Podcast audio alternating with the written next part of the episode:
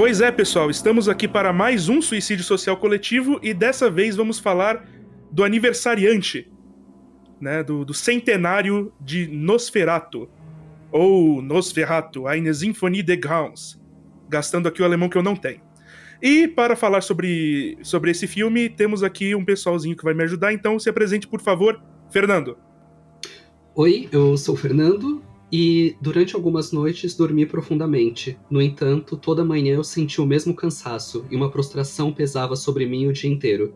Parece Carmila, mas é uma descrição do meu dia a dia. é ótimo. É, é.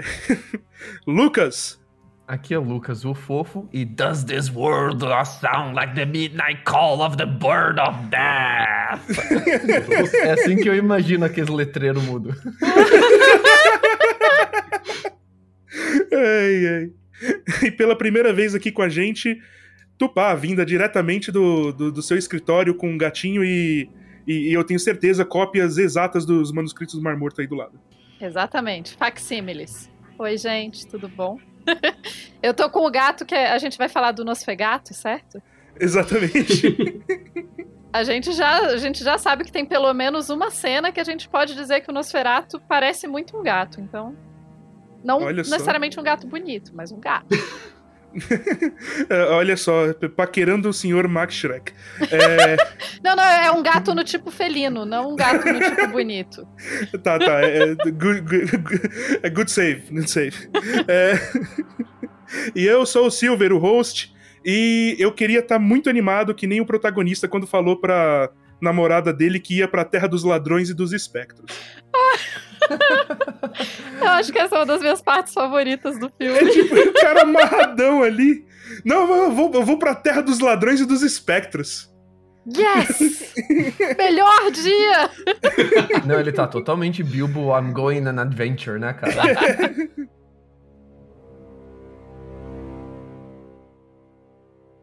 e é desse filme que a gente vai falar, um filme dirigido por Friedrich Wilhelm Murnau, de 1922, uma adaptação não autorizada do livro Drácula, a gente vai falar dessa parte não autorizada depois, e o único filme produzido pela Prana Film. Então, deem aí suas impressões iniciais, pode começar, Fernando. É, uma primeira coisa, você falando sobre a questão dos direitos autorais, é, não deixa de ser engraçado que a esposa viúva do, do Bram Stoker fez tudo para enterrar esse filme, não queria né, que ele se preservasse de modo algum. E cá estamos nós 100 anos depois falando do Nosferatu, então parece que o plano brilhante de apagar não deu muito certo. Ah, e só um parênteses, verdade, você falou, ah, foi o único filme desse estúdio. Foi o único filme desse estúdio porque, de fato, depois de todo o processo, eles foram à falência por direitos autorais, então, de fato, foi o único por falta de opção. Acontece. é, tudo culpa da Disney. Tudo culpa da Disney, obviamente. Lucas. O expressionismo alemão, ele só não é legal por causa da parte antissemita, mas de resto ele é muito maneiro, cara. Eu queria mergulhar de cabeça nesse universo de expressionismo alemão de 1922. É muito, muito legal, cara. É impressionante mesmo. Tupá. Então, gente, é, é, engraçado, né? Nosferatu é um dos meus filmes favoritos de todos os tempos, assim. É um filme que eu adoro, eu tenho um carinho muito especial por ele. A primeira vez que eu assisti, foi a primeira coisa que eu fiz na universidade, foi assistir Nosferatu. Tinha tipo um clube de cinema e eu tinha acabado de passar no vestibular. E a gente descobriu o clube de cinema. Imagina, calor empolgado, né? A gente tinha nem, nem feito a primeira aula ainda e a gente apareceu nas férias lá no clube de cinema para assistir Nosferatu. E foi uma experiência super legal, assim. Eu sempre fui apaixonada por esse mundo dos vampiros e Drácula. Eu li Drácula várias vezes, enfim. Então, Nosferatu tem esse pedacinho todo especial no meu coração, sem contar que é, né, como o Lucas disse, expressionismo alemão. É muito interessante, a estética toda do filme é muito. É muito, sei lá, filme mudo. É, sou apaixonada, gente. É isso aí, já era. O Nosferatu é o filme mudo por excelência, né?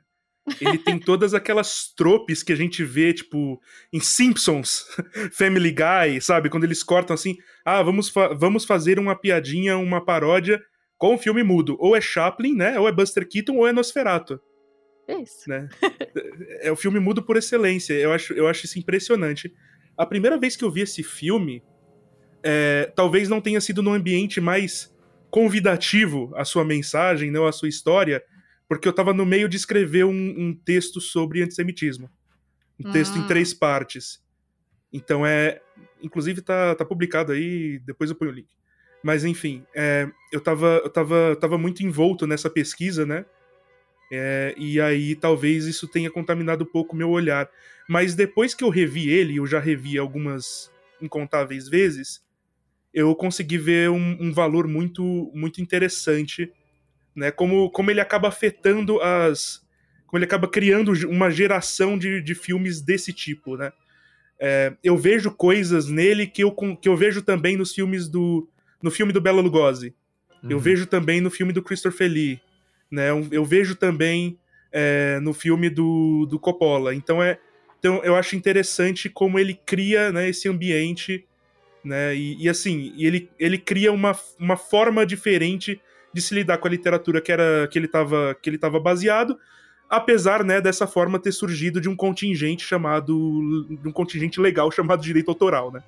Confirmando o que você acabou de falar, é, dele criar uma nova estética, um novo tipo de cinema, porque antes disso já existiam é, filmes, peças cinematográficas que lidavam com o sobrenatural. O próprio Méliès tem uma, uma filmagem de uma casa mal assombrada e tal, só que tudo isso é muito mais pelo lado do humor, é, ou, enfim, de uma coisa absurda, de uma sátira, alguma coisa assim, do que propriamente do terror, de vamos provocar medo na audiência. E o Nosferatu, ele conseguiu criar muito dessa estética, de falar, não, não, a gente vai criar alguma coisa que não é para ser sobrenatural engraçado, é para ser sobrenatural pesado. A gente quer traumatizar a, a, audiência, tanto que vários cinemas baniram o filme porque falaram: não, não, é grotesco demais, a gente não quer passar isso aqui não. Impressionante fazer isso com Nosferatu, né? De todos os filmes, né? Mas eu acho que importante a gente colocar primeiro o filme no contexto dele, né? A gente tá aqui. Ele não é o primeiro do gênero de expressionismo alemão, né? A gente tá no contexto de após a Primeira Guerra, onde a Alemanha tomou um cacete, o país está destruído, você tem muita pobreza, muita hiperinflação, a, o partido nazista está subindo ao poder. Em 1916, você tem um bloqueio aos filmes estrangeiros, o que isola a Alemanha culturalmente dos outros países e isola os outros países da Alemanha, né?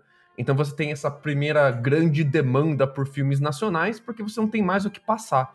E dentro dessa grande demanda, você vai ter uh, Student of Prague, uh, Cabinet of Dr. Caligari, uh, From Morn to Midnight, Phantom, uh, Shatten, aí já é depois do Nosferatu já. Mas ele, ele nasce dentro de uma levada desses grandes filmes que eles vão aproveitar ali o nascimento do cinema para responder ao... A, aos filmes de aventura e romance barra comédia, né? Que antigamente a comédia e romance eles caíam no, meio, no mesmo balaio, né?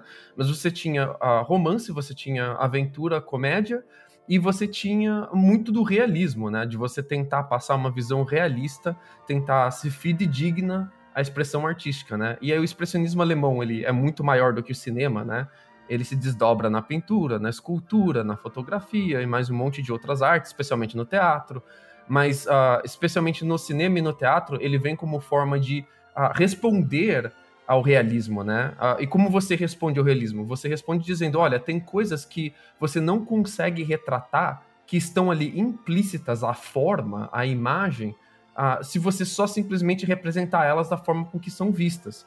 E a gente, então, o que a gente pode fazer? A gente pode distorcer a forma, distorcer as cores, distorcer a sombra, distorcer a imagem, para que ela represente o que está implícito naquele universo, que são seus sentimentos, suas aflições, a, a cultura, o medo local, a, tudo isso a gente pode embalar, então, distorcendo as formas. E aqui você tem o Nosferato, que ele vai ser um mega exemplo de expressionismo, porque ele é todo distorcido, todos os ambientes é, eles são cúbicos e pontiagudos e uh, parece que as pessoas às vezes são muito grandes para o ambiente que elas estão, às vezes muito pequenos.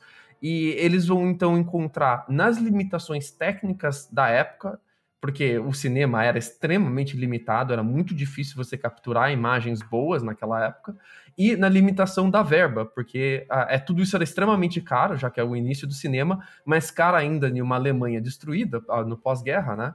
Então eles vão resolver todas essas ah, pinimbas técnicas de acordo com o expressionismo. Então eles vão pintar sombras para você ter sombras uh, de ângulos onde não são naturais e para forçar uma perspectiva. Como é muito difícil você acertar a iluminação com as câmeras daquela época, eles vão pintar sombras nos quadrilhos, na, na parede, no chão, nos móveis. Eles vão uh, dar totalmente uh, um sombreamento em cima daquela cena inteira isso não fica óbvio a hora que você está vendo o filme, você não percebe que é uma pintura. E é maneiríssimo, porque parece que tem uma iluminação do caralho, quando na verdade é tudo arte. Eles vão fazer o mesmo com maquiagem, vão fazer o mesmo com todos os outros quesitos técnicos que a gente vai falar um pouco melhor depois. Mas é muito legal como todos esses filmes que eu citei e muitos outros estavam respondendo às limitações técnicas da época da mesma forma, né? E a, quando você tem uma abertura desses filmes para o exterior, ele pega muito bem, porque ele vai muito além do que os outros filmes estavam se fazendo, se mantendo realistas. É muito mais. Você expande muito mais o ambiente do que você pode construir com filmes quando você abraça o expressionismo. E depois outros movimentos, outras técnicas vão surgindo com isso, né? Então esse é mais ou menos o contexto do filme. Impressionante aula sobre vanguarda. Você gostou? Eu não sou historiador nem nada, cara. não, sou tá. entusiasta. Eu, assim, eu nem formado em nada sou ainda, então, pra, assim, tá ótimo. Uma, uma, porque realmente, né, a gente tá, a gente tá vendo uma era que uma era histórica que está aprendendo a lidar com o registro, né? Aprendendo a lidar com o registro imagético e com o registro, né, numa crescente de realismo. Então você precisa, de certa forma, lidar com certos contingentes é, artísticos mesmo. Né? Não vale mais a pena você fazer aquele ponto de fuga é, do Leonardo da Vinci, sabe? Não, não, vale, não vale mais a pena você replicar a Mona Lisa. Né? Apesar do Duchamp ter feito isso e colocado um bigode vermelho nela. É, inclusive, eu achei, achei interessantíssimo.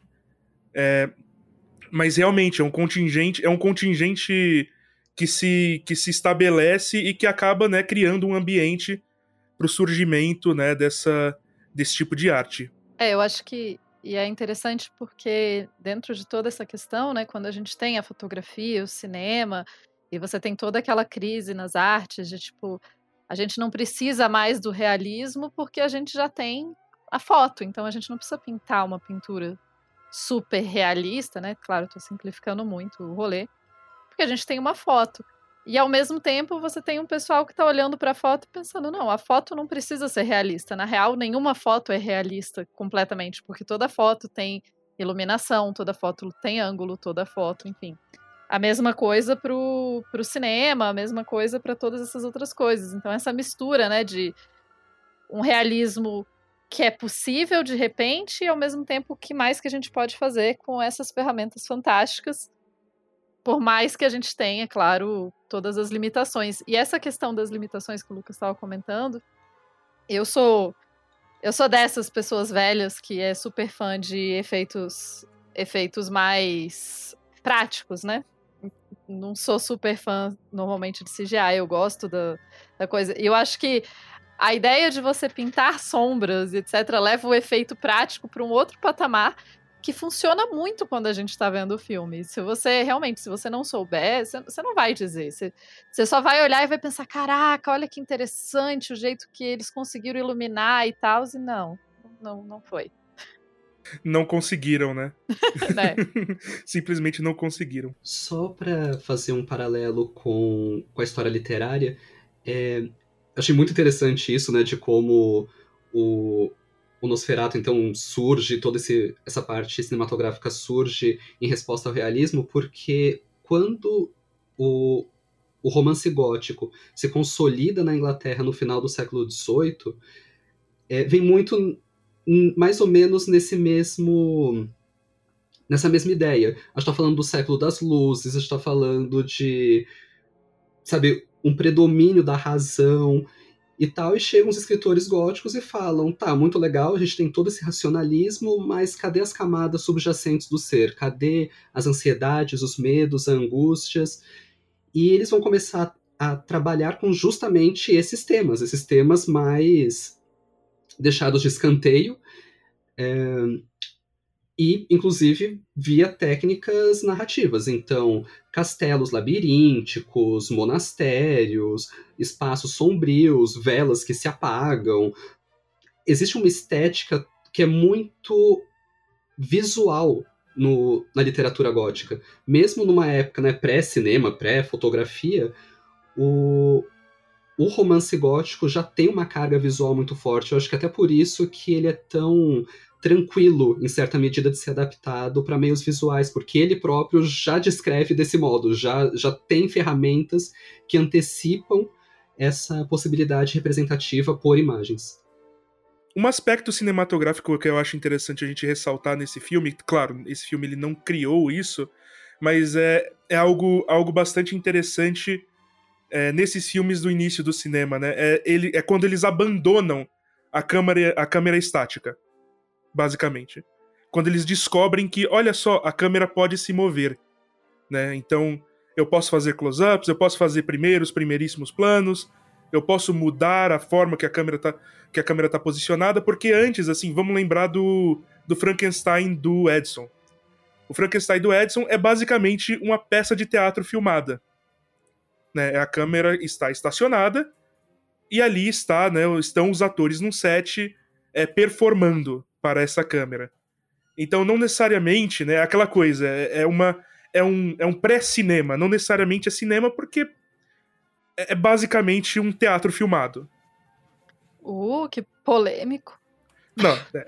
Mas, mas, é, mas é verdade, também. é verdade. Nessa época, cara, todos os filmes, eles eram praticamente uma amálgama das outras artes. Você tinha ah, a arte da maquiagem, da pintura, do teatro, e a galera filmava isso acontecendo. Isso com certeza. O que eu achei polêmico foi dizer o que é cinema, classificar cinema e teatro, separar, fazer essa separação. É só isso ah. que eu achei polêmico. Ah. Dizer que cinema, dizer que não é cinema ainda, porque é só um teatro filmado. Então, é, eu achei polêmico, só, só polemicidades. Não, o Scorsese pode fazer isso porque eu não posso. Tem, tem um amigo meu biólogo que me explicou uma vez que se a gente tivesse um espécime de, de cada espécie e então expandisse isso para todos os espécimes de cada espécie que já existiu na sua frente, seria impossível dizer uma espécie começa e a outra acaba. Ah, isso com certeza. E a mesma coisa aqui com o filme, né? Você não vai uhum. conseguir dizer, olha, o teatro acabou aqui e o, o, cinema começou aqui, né? Enquanto a galera vai descobrindo novas técnicas cinematográficas, elas vão usando das outras técnicas que eles já conhecem, né? E eu acho uhum. muito legal né, a, a, que ainda tem tanto desse teatro, porque a, filmar com a câmera era muito difícil ainda. Então, e, e existe uma grande pressão para você não gastar os rolos também. Então você não podia sair correndo com a câmera ligada, filmando alguém, porque a uhum. imagem ia ficar toda cagada e uma bosta e você ia gastar um monte de rolo para tentar fazer uma cena. Você não, não podia sair fazendo isso, né? Não era nem uma questão de descobrir que a câmera podia se mexer, era uma, mais uma questão de fazer isso ficar bom, sem ficar tudo cagado e sem gastar muito rolo tentando, né? Então, uhum. conforme eles vão descobrir, as câmeras vão melhorando, eles vão descobrindo como estabilizar a imagem, como fazer talvez devagarinho e depois acelerar na edição e, e, e assim por diante, eles vão então abandonando um pouco mais do, da, dos fundamentos do teatro e criando os fundamentos da cinematografia, né? Tanto que depois ah, que o Partido Nazista ele fica mais forte, toda essa galera que fez Nosferatu e esses outros filmes que a gente vai citando, eles vão fugir da Alemanha e muitos deles vão parar em Hollywood. E a Hollywood vai abraçar essa galera alemã e a Universal vai contratar toda essa galera que era maquiadora, pintora, cine, a, fazia. Como é que chama? Que faz o. Não figurino. Faz os. Os Cenário? móveis, as peças. É, cenarista, não é? É, não, é não, não, necessariamente, mas eu também não sei, então eu toco o barco. As pessoas que faziam cenário, que, que faziam as roupas e tal, eles vão ser em grande parte contratada pela Universal, e a Universal então vai parir o, o método hollywoodiano de fazer filmes a partir dessa galera. E ali você vai ter uh, mais uma tentativa de, ok, vamos criar mais técnicas cinematográficas e aos poucos ir abandonando os fundamentos das outras artes, né? Mas por enquanto aqui é, é, é praticamente aplicar uma amálgama artística mesmo. Um dos aspectos que eu mais gosto no Nosferatu, que é o aspecto musical, ele é uma necessidade, cara. Você não tem som no filme. Uhum. Você não tem a capacidade de gravar som da cena. Então, o que você vai fazer? Você vai casar a, as ações da cena com uma música que não só vai dar o tema, o tom do, da, daquela cena, mas também vai a pincelar pequenas ações que estão acontecendo naquela cena. Ela tem que fazer os dois ao mesmo tempo, então tem que ser uma composição do caralho. E, e além disso, você vai exagerar na maquiagem, você vai exagerar nos móveis, vai exagerar nos contrastes, porque você vai tentar a, com que a imagem, os contrastes de imagem, de forma, a, compensem a falta de som. Olha que maneiro isso, cara. Não só isso, né? Não é só um contraste na, na no caráter imagético, mas também um contraste, um contraste performático, né? Emprestado do teatro. Né? Aquela coisa do o teatro você precisa performar tanto para quem tá na primeira fileira quanto para quem tá lá, lá atrás. Então, o teatro sempre é grande eloquente, né? Você fala, você abre a boca, você se mexe, você se, né, você se expande, né? Enquanto o cinema, como você tem o close-up, geralmente né, é aqui, eu tô falando tudo em termos gerais, sabe? Tipo, tá, isso pode mudar de acordo com a cabeça de um, de um diretor, de um roteirista que resolveu fazer tudo diferente. Mas é, no cinema, né, o close-up você, você acaba valorizando muito mais a expressão fina, né? Aquela, aquela cara de dor do Christian Bale, sabe? Então é. Então, assim, é, é eu acho interessante que ele use também esse elemento como um elemento de contraste. Um exemplo, por, é, um exemplo, por exemplo, é foda. Mas um exemplo que eu, que eu, que, que, eu, que eu gostaria de dar é o do Nock, sabe? O, o Nock é o corretor lá de imóveis, que é o chefe do Jonathan Harker, né? Que é o Thomas Hutter. É, e ele é muito afetado, sabe? Ele é muito. Os braços, ele se mexe demais, sabe? Ele, ele tem. Ele abre a boca de uma forma muito. Né, muito expansiva. É, ele olha aquele papel que tem uma quantidade imensurável de símbolos, né? que nenhum deles é legível. É uma, é uma mistura, assim, pra, provavelmente para ninguém tentar ler. Então. São, são símbolos mágicos, são símbolos sim. de magia europeus ali da época. Sim, sim. Tem, tem um pedaço ali que é tipo um, um, um círculo da, da clavícula de Salomão. Aí tem, tipo, uns símbolos de alquimia, né? É, é uhum. é, é bem, é bem interessante isso. Eu gosto que você mencionou esse personagem, porque para mim ele rouba a cena. E às vezes eu acho ele mais assustador do que o próprio Nosferatu. E, e eu achei engraçado que eles não contracenam, né? Ah, e, e, eu fico me perguntando se é de propósito isso, porque ah, ele é realmente o chefe, é muito exagerado. E eu adoro ele, para mim é o personagem mais maneiro do filme. Eu fico imaginando se é por causa que ele é tão exagerado que ele eh, se sairia mais assustador do que o Nosferatu. Aquela cena dele comendo os insetos e tentando morder o cara que tava uh, tomando conta da cela dele, é tudo muito bizarro, cara. É tudo muito fora da casinha, assim. E eu gostaria de ter visto pelo menos uma vez eles contracenando. ele escalando a grade, né? Tipo, chacoalhando. É, ele faz umas paradas que é muito mais assustador do que o Nosferatu devagarzinho. É que também é outra época, né? Mas é. é. Mas eu, eu gosto muito desse personagem, eu queria ter visto mais deles. Às vezes eu achava que, tipo, se ele virasse um vampiro, o filme seria muito mais divertido, muito mais interessante, assim. Mas seria com certeza um outro filme, né? Mas eu, eu gostei tanto dele que eu queria ver um filme dele, assim. é, é interessante, né? Mas tem um contingente histórico aí, Lucas, que eu acho que é interessante, inclusive, quando eu tava vendo esse filme, que tava assim, tava tocando na minha cabeça uma musiquinha, tipo, All Those People Are, are Dead. Sabe, tipo, caraca, todo mundo nesse filme morreu já, né? Sim. É, é, é, uma, é uma coisa que a gente. É uma ideia que a gente não tá acostumado no cinema, né? A ver assim, tipo, caraca, realmente, todo mundo aqui morreu. É, é uma, uma coisa uma coisa para vocês dormirem aí com, com tranquilidade. É... Será é... que alguém um dia vai ouvir esse podcast e pensar a mesma coisa? Ah, com certeza. Quer dizer, com certeza não sei, mas espero que sim. É uma coisa que me chama atenção também, e assim, isso acaba dependendo um pouco da versão que a gente tá vendo, né? Porque o Nosferatu, ele é um filme que foi se perdendo e se recuperando com o passar do tempo. Eu não sei, não sei qual versão vocês viram, Mas a versão, por exemplo, com os cards em inglês, que, usa, que usam os nomes dos personagens do livro Drácula, né? Tipo, era a versão mais comum que, que circulava. É, tem uma outra versão, né, que é da Fundação Prana, né, que é a fundação alemã, que já tem, né, os cards em alemão, né, eles legendam, eles mantêm os cards em alemão, e eles também mantêm os filtros, né, eu chamar de filtro, mas né, aqueles filtros azuis é, e amarelos para identificar uma cena que está escura e uma cena que está clara. Dia e noite, né? ele usa Exato. muito para agora está anoitecendo, então filtro azul, e agora uhum. está de dia, então filtro amarelo. Até porque não tinha condição de gravar nada de noite ou no escuro com a câmera que eles tinham naquela época. Então Exato. a gente grava de dia mesmo e joga o filtro.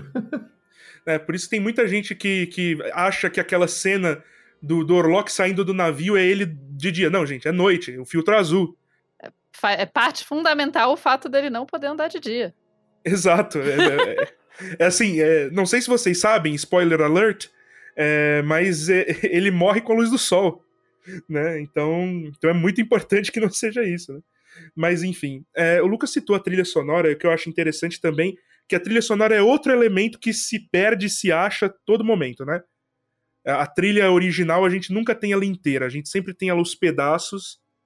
É, e a gente tem, enfim, enxertos e, e fica muito difícil saber é, qual parte é original, qual parte não é, né? Mas assim, a composição como um todo, né, pegando, ela é bem, ela é bem interessante, ela é bem condizente. Na verdade, né, ela ela é óbvia, né? A gente tá falando de um filme de contrastes, obviamente, preto e branco, né? O, o monstro, né, e o, e o mocinho, né? Tipo, é um filme basicamente de contrastes, a música também vai vai vai elevar essa essa essa atmosfera contrastante.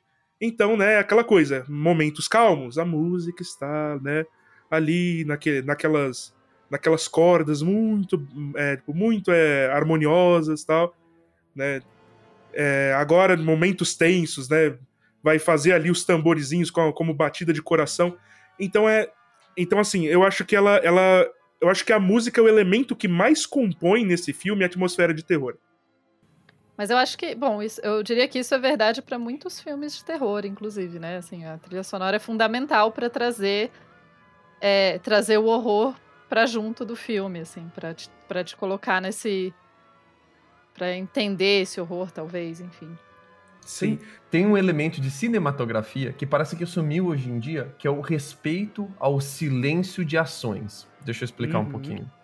Pra, pra gente raciocinar o que tá acontecendo e compondo a lógica de causalidade do filme, ação e reação, ação e reação, é necessário que exista uma pausa entre as ações para que você possa ir assimilando elas. Então, algumas coisas acontecem e de repente, poucas coisas acontecem. Aí muitas coisas acontecem, aí poucas coisas acontecem. Esse filme faz isso com uma excelência extraordinária. Você tem uma sequência de em que o personagem pega algum objeto e depois ele anda, e depois ele corre, e depois ele tá com medo, depois ele se esconde atrás da parede, e então você fica respeitando o silêncio, você assimila aquelas ações onde de repente as, as coisas parecem que param.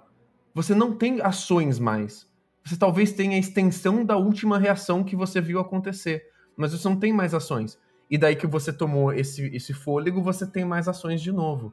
Hoje em dia é ação, ação, ação, ação, ação, especialmente com esse, essa mania que pegou-se muito do YouTube e depois passou para séries de TV e cinema também, de ter cortes extremamente rápidos. Você parece que não consegue mais. Podcast tá fazendo isso também. Eu, cara, eu odeio podcast que não deixa as pessoas respirarem, corta toda a respiração e não deixa silêncio mais. Você não consegue, você não consegue pensar sobre o que está acontecendo, sobre o que você está ouvindo, porque é ação, ação, ação, ação, ação, ação, ação, ação. Você não consegue prestar atenção na reação do, dos, dos, personagens e na reação do ambiente àquelas, a cada ação. Porque você não tem o espaço de, de respirar, você não tem a pausa de ações. Esse filme tem muitas pausas de ações, o que deixa ele mais lento, né? É um filme de época. Mas é, mesmo assim, é, você acontece uma sequência de ações e ele para. E ele te deixa você assimilar essas com esse silêncio de ações. Eu acho sensacional a forma com que ele faz isso, sem, sem que pese, sem que isso tipo te canse, sem que isso fique ah, vai parar de novo. Em nenhum momento eu senti isso no filme. Acho demais esse silêncio de ações. É, não é o shot de 24 horas do Empire State do Andy Warhol, né? Pelo amor de Deus, cara. não é. Eu, eu, vi uma série recentemente que chama Katla. É uma série da Islândia de é sci-fi, muito mais drama, muito muito dark. Tem oito episódios. O trailer é ótimo. Não, não vi ela, a série porque me deu medo. Ela é do caralho. Não, não, não é de medinho. Pode ir, pode ir. Ela é do caralho, do caralho mesmo. Uma das minhas séries favoritas hoje em dia. Mas ela é pesada, arrastada, devagar. Ela tem um ritmo mais rápido do que Nosferato e você sente como se fosse mais devagar. Adivinha o porquê? Porque o Nosferato tem uma sequência dinâmica melhor de intercalar as ações e reações com essa pausa de ações. Eu acho que, inclusive, eu recomendo muito para quem não assistiu, assistir, enfim.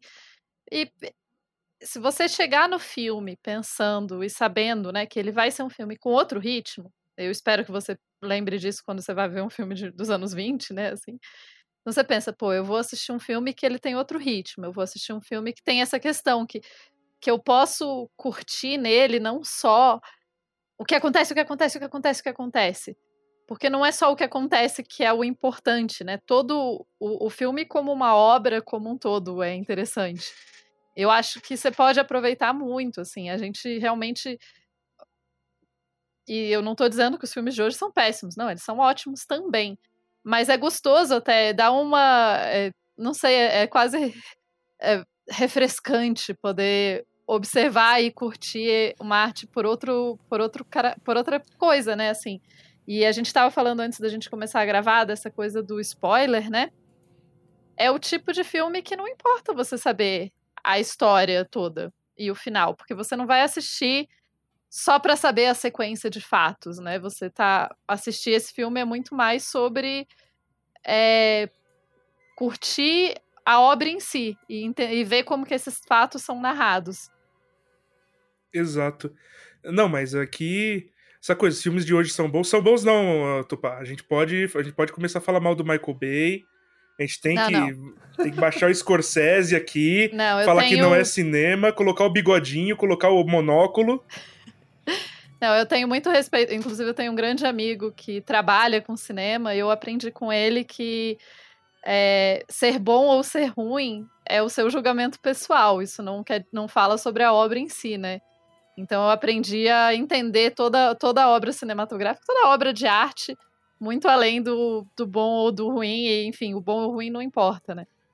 Então, Olha, isso, eu... é, isso é verdade para tanta coisa né? É... Então, não, não precisamos ter uma opinião de bom e ruim, a gente pode entender ela de outras formas. Vocês já viram um filme que arrisca um, talvez uma tensão, não precisa ser de medo, mas talvez um suspense, às vezes talvez uma sequência de ação, onde ele tenta te deixar muito tenso, aí algo muito, muito tenso acontece, tipo um grande acontecimento, uma, um, um grande fato no filme, mas ele corta tão rápido depois disso para a próxima coisa que parece que aquilo perde o peso. Sim. Shrek 3. Puta merda, quebrou eu agora. eu, eu acho que a pausa ela tem um papel crucial em dar peso a, a, aquele acontecimento. Quando você abusa demais do corte da pausa, você tira o peso das ações, né? E aqui a gente tem cada ação tem um peso. Por exemplo, quando o personagem pega o livrinho que ele tá lendo uh, no quarto dele, o Hutter, ele pega o livrinho que ele tá lendo no quarto do hostel e ele joga o livrinho no chão, zoando o livrinho e sai andando. Tem uma versão que eu vi que eles cortam já ali. Ele joga o livrinho e corta. E tem uma versão que eu vi que ele joga o livrinho e, tipo, dá mais alguns milissegundos, não é? Às vezes é questão de um segundo só, assim, dele dá, dá mais uma expressão de, de se gabar, assim, e sair andando mais devagar, assim. Essa segunda versão ficou muito legal, cara, porque, tipo, a cena, a câmera não fecha no livrinho, mas você fica com a impressão que o livrinho rouba a cena, porque ele fica sozinho ali. E tipo, você fala, livrinho, filha da puta. Esse livrinho. esse livrinho, ele vai, ele vai te pegar ainda. E a, a, e a cena que corta muito rápido, na versão que eu vi que corta isso muito rápido, você não tem essa impressão.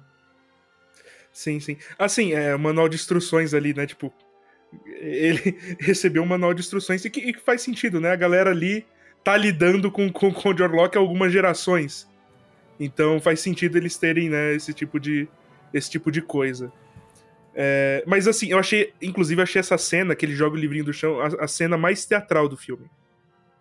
Né? A cena, cena mais teatral porque é a cena mais expansiva, né? Tipo, que ele tá realmente mostrando, ó, estou jogando livrinho no chão. Chega a ser até um pouco óbvia demais, assim. Eu sei que a parte do expressionismo, abusar da expressão para te passar um sentimento, mas nessa cena parece que ele é até demais, né? Que ele exagera um pouco. Sim, sim, mas assim, eu, eu comprei pela teatralidade da, da coisa, sabe? Ele é mega jocoso, né? Tipo, ah, foda-se esse livrinho. Não preciso disso. Não, ele chega animadaço pra namorada dele falando: Eu vou pra cá, pra terra dos ladrões e dos espectros.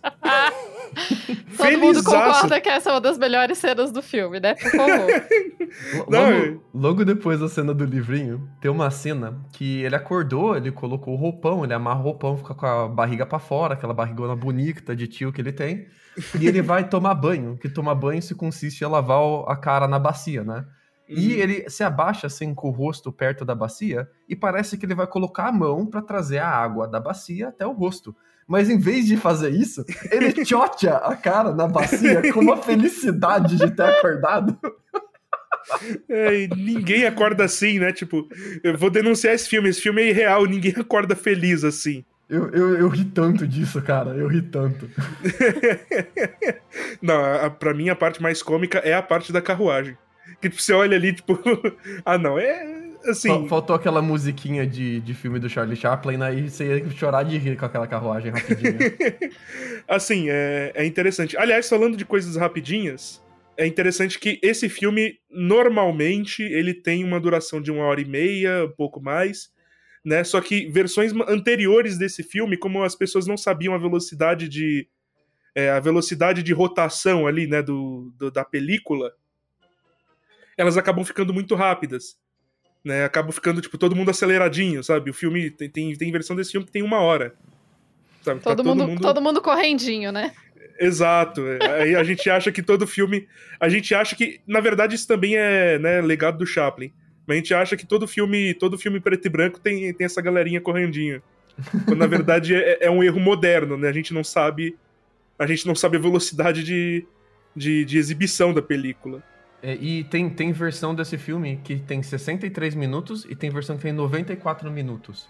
E a maioria da, da, dessa diferença né, não é só por causa de extensão e, e, corte diferente de cena, mas é por causa disso mesmo. De você é, passar o filme mais devagar. É muito doido, cara. São 30 minutos, 31 minutos de filme. É, tri... é, é, é pra você 50%, ver. É 50% de crescimento, de 60 pra 90, cara. Isso. Cinqu... Um terço do filme some nos, nos cortes. Que doido, Um terço cara. do filme some quando você vê todo mundo correndinho. um terço do filme some quando todo mundo vira nele, né? O flash reverso. Ah, inclusive, como deve ser aquela cena da carruagem correndinho, que já é correndinho, nessas versões mais, mais rápidas? Tipo, ah, deve, deve, muito doido. deve passar voando, assim, né? Entra no YouTube, ele... coloca velocidade 2 e dá pra descobrir isso agora mesmo. E ele coloca a cara pra fora da carruagem pra mostrar que tá rápido, né? Faz aquela expressão de tipo cachorro quando coloca a cara pra fora do carro, né? Sim. É, agora que vocês fala, falou de YouTube colocar na velocidade 2, as pessoas que estão ouvindo o podcast aí na velocidade 2, saibam que vocês estão fazendo igual quando a gente não sabe qual a velocidade de ver o filme do Nosferatu e assistindo todo mundo correndinho. Essa Tupá. é a hora que a gente fala bem devagar, só pra fuder quem tá ouvindo em duas vezes. Exatamente. Ah, eu achei que era a hora que a gente falava super rápido pra fuder com Ó, ó, Tupá, assim, eu vou te contar uma coisa que vai te deixar muito irritada, talvez. Porque, assim, a gente tem muito podcast aqui pra otaku. Sim, tem podcast pra otaku aqui. Bom. Tem muito podcast sobre anime. Não podemos e julgar os otakus a gente pode julgar um tipo de otaku. que é o que que é o que vê anime em 2x para completar anime list. Peraí, tem gente que faz isso? Tem gente que faz isso. Meu Deus. Eu confesso que eu, é, para mim é um pouco curioso qualquer pessoa que faz esse tipo de coisa, assim, tudo bem, cada um com seu cada um, né? Também não vou ficar. Mas eu acho curioso porque eu fico pensando, eu gosto de aproveitar o rolê. De novo, talvez eu seja só velha mesmo, que faz parte, gente, a gente envelhece. Mas eu gosto de aproveitar a, aquela obra que meio que da forma que ela foi pensada também. Eu acho que a velocidade dela, tudo isso influencia na sua na forma como você consome, na sua na sensação de consumir aquela obra, né? Então, eu acho que acontece o mesmo com o Nosferatu. Eu gosto é, essa coisa, né? A gente falou dos é, de quando tem os filtros, que daí a gente consegue ver melhor noite e dia, a questão da velocidade, tudo isso faz parte, porque a gente tem que lembrar, o, o diretor desse filme, quando pensou esse filme, pensou nesses detalhes. Não foi aleatoriamente, né, que eles chegaram até. Foram decisões. Tudo bem, foram decisões permeadas pelo que tinha possível de ser feito na época, mas ainda assim foram decisões estéticas e artísticas. Exatamente, mas, mas e aí, aí chega a refutação para você, Tupá. Quantos animes você tem na sua anime list? Não faço ideia, não tem tantos não. Mas tudo bem, então, não tô competindo. Esse é o então... mal moderno, né? De ter checklist pra tudo, de é tudo é bater meta, né, cara? Puta merda. Né? Eu não preciso ser produtiva no meu lazer, gente. Bom, eu não tô em dia com One Piece, então talvez Velocidade 2 seja uma boa ideia. Comecei jogando, mas tô repensando já. Não, não, Velocidade 2 não, Fernando. Pulos fillers. É... Tem, Aí, tem uma coisa que eu, que eu queria falar desse filme, cara, que eu acho meio maluco, assim, e que é diferente dos outros filmes da época dele, que é o, é o abandono dos personagens em momentos cruciais, assim. Uhum. Você começa acompanhando o Hutter, né? E o Hutter é, de cara, o seu protagonista, o seu personagem principal. E o Hutter vai lá no castelo do Nosferato e conhece o Nosferato. E a partir desse momento, o Hutter ele deixa de ser o personagem principal. A partir daqui, o Nosferato é o personagem principal e você segue o Nosferato, né? E depois de um momento, o Nosferato deixa de ser o personagem principal também. E eu acho isso muito estranho, muito único nesse filme. E que assim, não, não tô dizendo que ficou ruim, mas ele é muito particular desse filme, você ter essa troca de, de protagonismo, né? Parece blocos do filme, praticamente. Eu acho que o Fernando vai falar sobre isso também, mas eu acho que isso é, é, é algo que ele emprestou da obra original o Drácula, como uma narrativa epistolar, ele tem essa troca de voz. Mas fala aí, Fernando. Eu ia falar exatamente isso, porque no caso do Drácula, é a mesma coisa. São, se não me engano, quatro capítulos só que a gente é, acompanha quando o Harker tá na, na Transilvânia. E é isso. Então a gente entra no romance com essa perspectiva de, olha, a gente vai acompanhar esse personagem. Passam pouquíssimos capítulos, pronto, a história não é mais sobre ele, tá, gente? Vamos voltar para Londres, vamos ver a mina, como é que ela tá, vamos, vamos mudar aqui as coisas. Então, provavelmente vem bastante bastante disso, mas eu achei curioso que você falou isso porque eu estava lendo um texto que defendia que era exatamente o contrário. Defendia que em Drácula você tem essa abertura que é, entre aspas, acidental, né, para dar essa, essa ambientação e tal, e depois vamos esquecer o Harker e vamos para Inglaterra. Enquanto que no, no caso do Nosferatu, isso é o que vai é, estruturar a obra até o final. Isso que no Drácula era acidental, no, no Nosferatu se torna formador do enredo, se torna estruturador do. É o arco, né? Do enredo, é um arco. arco inteiro.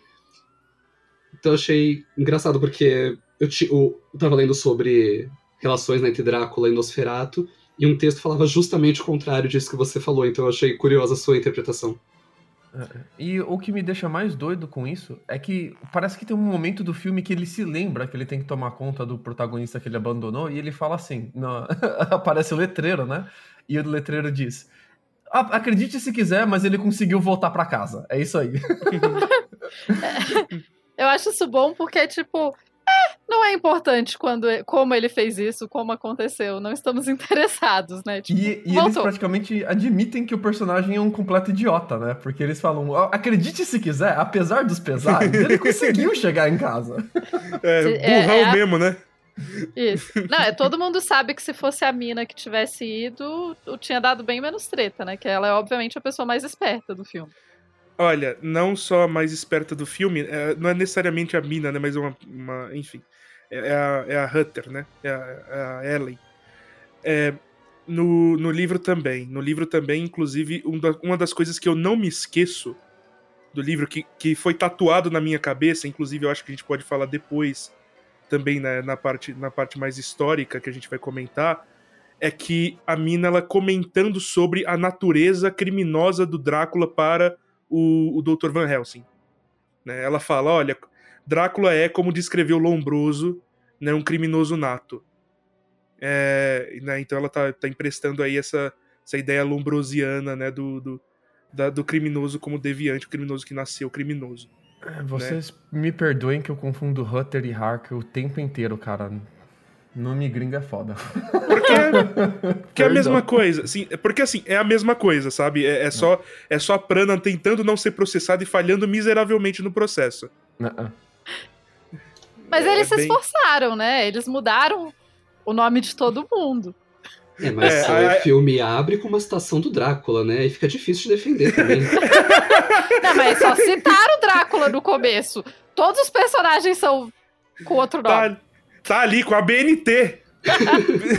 Do not utter it, or the images of life will fade into pale shadows and ghostly dreams will rise from your heart and feed on your blood. Ai, gente. Eu, eu vou colocar trilha aqui também. Aí, assim, Mina e Ellen, obviamente não são as mesma, a mesma pessoa. Como você pode achar que é a mesma personagem? Hutter e Harker. Não, como você pode achar que é o mesmo? Mas é, um, é. um parênteses sobre a Ellen que, que, eu, que eu achei muito interessante, assim, não, não foi uma percepção minha, foi lendo sobre o filme. O, o Nosferatu, ele, ele aparece justamente né, como esse invasor e tal. É, inclusive, ele tem um aspecto muito mais de enfermidade do que o Drácula, né? Porque o Drácula vem dessa tradição do vampiro aristocrata tal, que tem uma tem uma, um aspecto mais sedutor dele, né? Enquanto que o Nosferatu não, o Nosferatu é essa coisa mais animalesca, mais. É, não tem essa sofisticação, digamos assim, toda. Ele vem como uma praga mesmo, como uma peste que está invadindo a outra nação. E na primeira vez que a Ellen aparece em cena, ela tá segurando um gato, que é um caçador doméstico. Então, é, tava lendo uma análise que fizeram fazendo essa relação que eu achei muito interessante, de que, ah, olha só, ele é uma peste que tá chegando e a Ellen, então, logo no, na primeira aparição dela já tem essa pista de que, olha, ela pode não ser uma caçadora como os caçadores de vampiro de Drácula, ela não vai chegar com uma estaca e fazer um escarcel todo, mas ela é uma caçadora, ela é uma caçadora estilo gato, ela vai dá um jeito de garantir que a casa dela, que o lar dela permaneça limpo, é, longe de infestações. Caraca. Mas...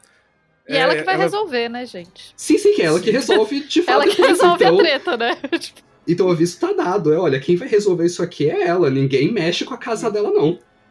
Exato, ela tá ali brincando com o gatinho e o rato tá vindo, vai morder. Exatamente. Eu tava tentando lembrar a aquela situação em que eles fazem umas metáforas com o professor, né? Que o professor ele tá falando como funciona a planta carnívora e ele dá, faz uma demonstração da com pólipo da, também. Da, é, da, mosca sendo pega pela planta carnívora, né? E, e tipo, a, a, metáfora já tava bem óbvia, né? Tá bem na, na cara do que tá acontecendo, mas aí eles enfiam mais um card ainda na sua cara para falar, olha, tá acontecendo algo muito parecido na história que a gente está contando. Eu achei Sim. engraçado a, a, essa preocupação que eles tiveram, assim, em, em deixar bem claro o que estava rolando. E, e depois com a Ellen a mesma coisa, né? Fica bem claro depois que uh, o, o, que aconteceu. Uh, mas não de forma tão descarada quanto foi a do professor. Me, me, me deu uma sensação uh, de, de, de, uma forma diferente de contar a história, né? que ele, ele deu uma mudada de um pouco mais explícito para um pouco mais implícito ali. Sim, é que o professor ali, né, fazendo o papel basicamente, fazendo as vezes de Van Helsing, né, eu acho que inclusive nos cards em inglês ele é acreditado como Van Helsing, né, o professor, professor Bulwer, é, ele tá falando ali de relações predatórias, né, tá mostrando ali a, a plantinha comendo a mosquinha, o pólipo comendo, né, o, bichinho menor, que eu não sei o que que é, é, né, ele está falando, olha, são relações de predação e ele está colocando um caráter moral nessas relações. Né? Ele, fala, ele fala de crueldade. Né? Ele fala, não, porque são relações cruéis e tal. Né? Ele, ele estabelece esse, esse aspecto moral, embora né, sejam, entre aspas, é, criaturas. Né, Engraçado né, você falar sobre moralidade aqui, porque eu não fiquei com essa impressão. E aí talvez seja mais diferença de interpretação mesmo. Mas ele me pareceu mais curioso, cara. Ele fala: não são curiosos os mistérios da natureza, e olha como, as, como a natureza é diferente, estranha. Me, me pareceu mais uma curiosidade com o inóspito, o inexplicado, o bizarro, uma coisa mais, uh, mais assim. Eu não, não, tinha visto por esse lado, cara. Achei maneiro você trazer essa opinião diferente da minha. É, então, interessante. É que assim, tem, tem, tem o aspecto cientista dele, né? Cientista, no caso, né? Cientista barra alquimista barra tudo que o Paracelso era, porque ele, né, ele é um. Paracelso, Paracelso é muito engraçado isso, né, cara? é, então. A gente não precisa tentar definir ele. O filme define pra gente, ele é um Paracelso. É, ele é, ele é o Paracelso, né? Ele é o. Ele é o. É, ele é o polímata por excelência. O cara que tá ali em todas as. Tá na alquimia, tá na medicina, né? Tá fazendo homúnculo, né? Tá, tá, tá transformando chumbo em ouro, enfim. Né? É, inclusive, inclusive é, é, ótimo, né? Ele colocar o nome Paracelso. Né? Eu acho interessante o nome Paracelso, né? Porque ia ficar muito difícil você fazer um você fazer uma definição de alguém a partir do nome completo, né, do Philippus Aurelius Teofrastus Bombastus von Hohenheim. Ia, ia ser muito engraçada. Fala isso Caralho. três vezes rápido. Philippus Aurelius Teofrastus Bombastus von Hohenheim, Philippus Aurelius Teofrastus Bombastus von Hohenheim, Philippus Aurelius Teofrastus Bombastus von Hohenheim. Aí, Aê! chamou ele. Tá aí. muito bom. Ele vai aparecer no podcast agora. ele vai correr. Que que. Já descobriram a pedra filosofal? Pelo amor de Deus, cadê o Rebis? Enfim, é, não, não, não, falem de alquimia perto de mim. É, mas enfim. É, eu acho interessante esse aspecto monstruoso, né? Vocês, é, o, o, Fernando ele tinha falado, né? Como o vampiro ele tem, o Drácula, né? Ele tem esse aspecto mais aristocrático, mais sedutor. A gente vai ver esse aspecto também no filme do Lugosi, né? O Lugosi ele tem, tem esse, esse todo esse essa pompa, né? E circunstância Enquanto Murnau, ele, ele estabelece, né, ele cria ali um Drácula muito mais monstruoso, né, muito mais demoníaco. É, literalmente demoníaco, né, porque fala que ele, ele surge de Belial. Né, tem um trechinho ali do livro que fala, não, é, ele, ele surge de Belial, e ele, ele é cria de Belial, e ele, e ele se alimenta do sangue das pessoas e sobrevive pelo sangue das pessoas. Aproveitando a deixa, então, para fazer um, um paralelo literário, porque o que, que acontece? Os vampiros pré-século XIX, um, se a gente pega então as tradições da, da Europa Oriental, eles eram monstruosos de fato, eles eram seres grotescos. É, a, a imagem que se tinha deles era de você abrir um, um, um túmulo e encontrar lá o, o cadáver uh, inchado, com, com sangue saindo pela, pela boca, e unhas e cabelos alongados, né? Porque, enfim, a pele se hidratava, e, mas eles achavam que tinha aumentado. E com o vampiro do Polidori, então a gente está falando de 1819, que surge a imagem do vampiro aristocrata, na forma do Lord uh, Ruthven, se não estou enganado. E então a gente começa essa tradição de, de vampiros que tem esse lado um pouco mais uh, sedutor, por assim dizer. O próprio Lord Ruthven, ele se casa com. Spoiler, gente, ele se casa com a irmã do protagonista no final. E é, e é depois que ele consegue se casar com ela, que ele vai lá e suga o sangue que, que a mata. Então tem esse aspecto de transformar as coisas num jogo de sedução para que a partir disso eu me alimente do seu sangue. Enquanto que antes não, antes os vampiros saindo dos túmulos é, na, nas tradições europeias ocidentais, é, orientais, era esse ser que era quase um zumbi, né, pra gente. Então ele saía lá, pegava o sangue de pessoas próximas, da família que ainda estava viva, e, e era isso. É, e aí, então, com o Vampire do, do, do, Polidori, começa a tradição de vampiros aristocratas, que a gente vai ver a Carmila e tal, e principalmente o Drácula no final do 19.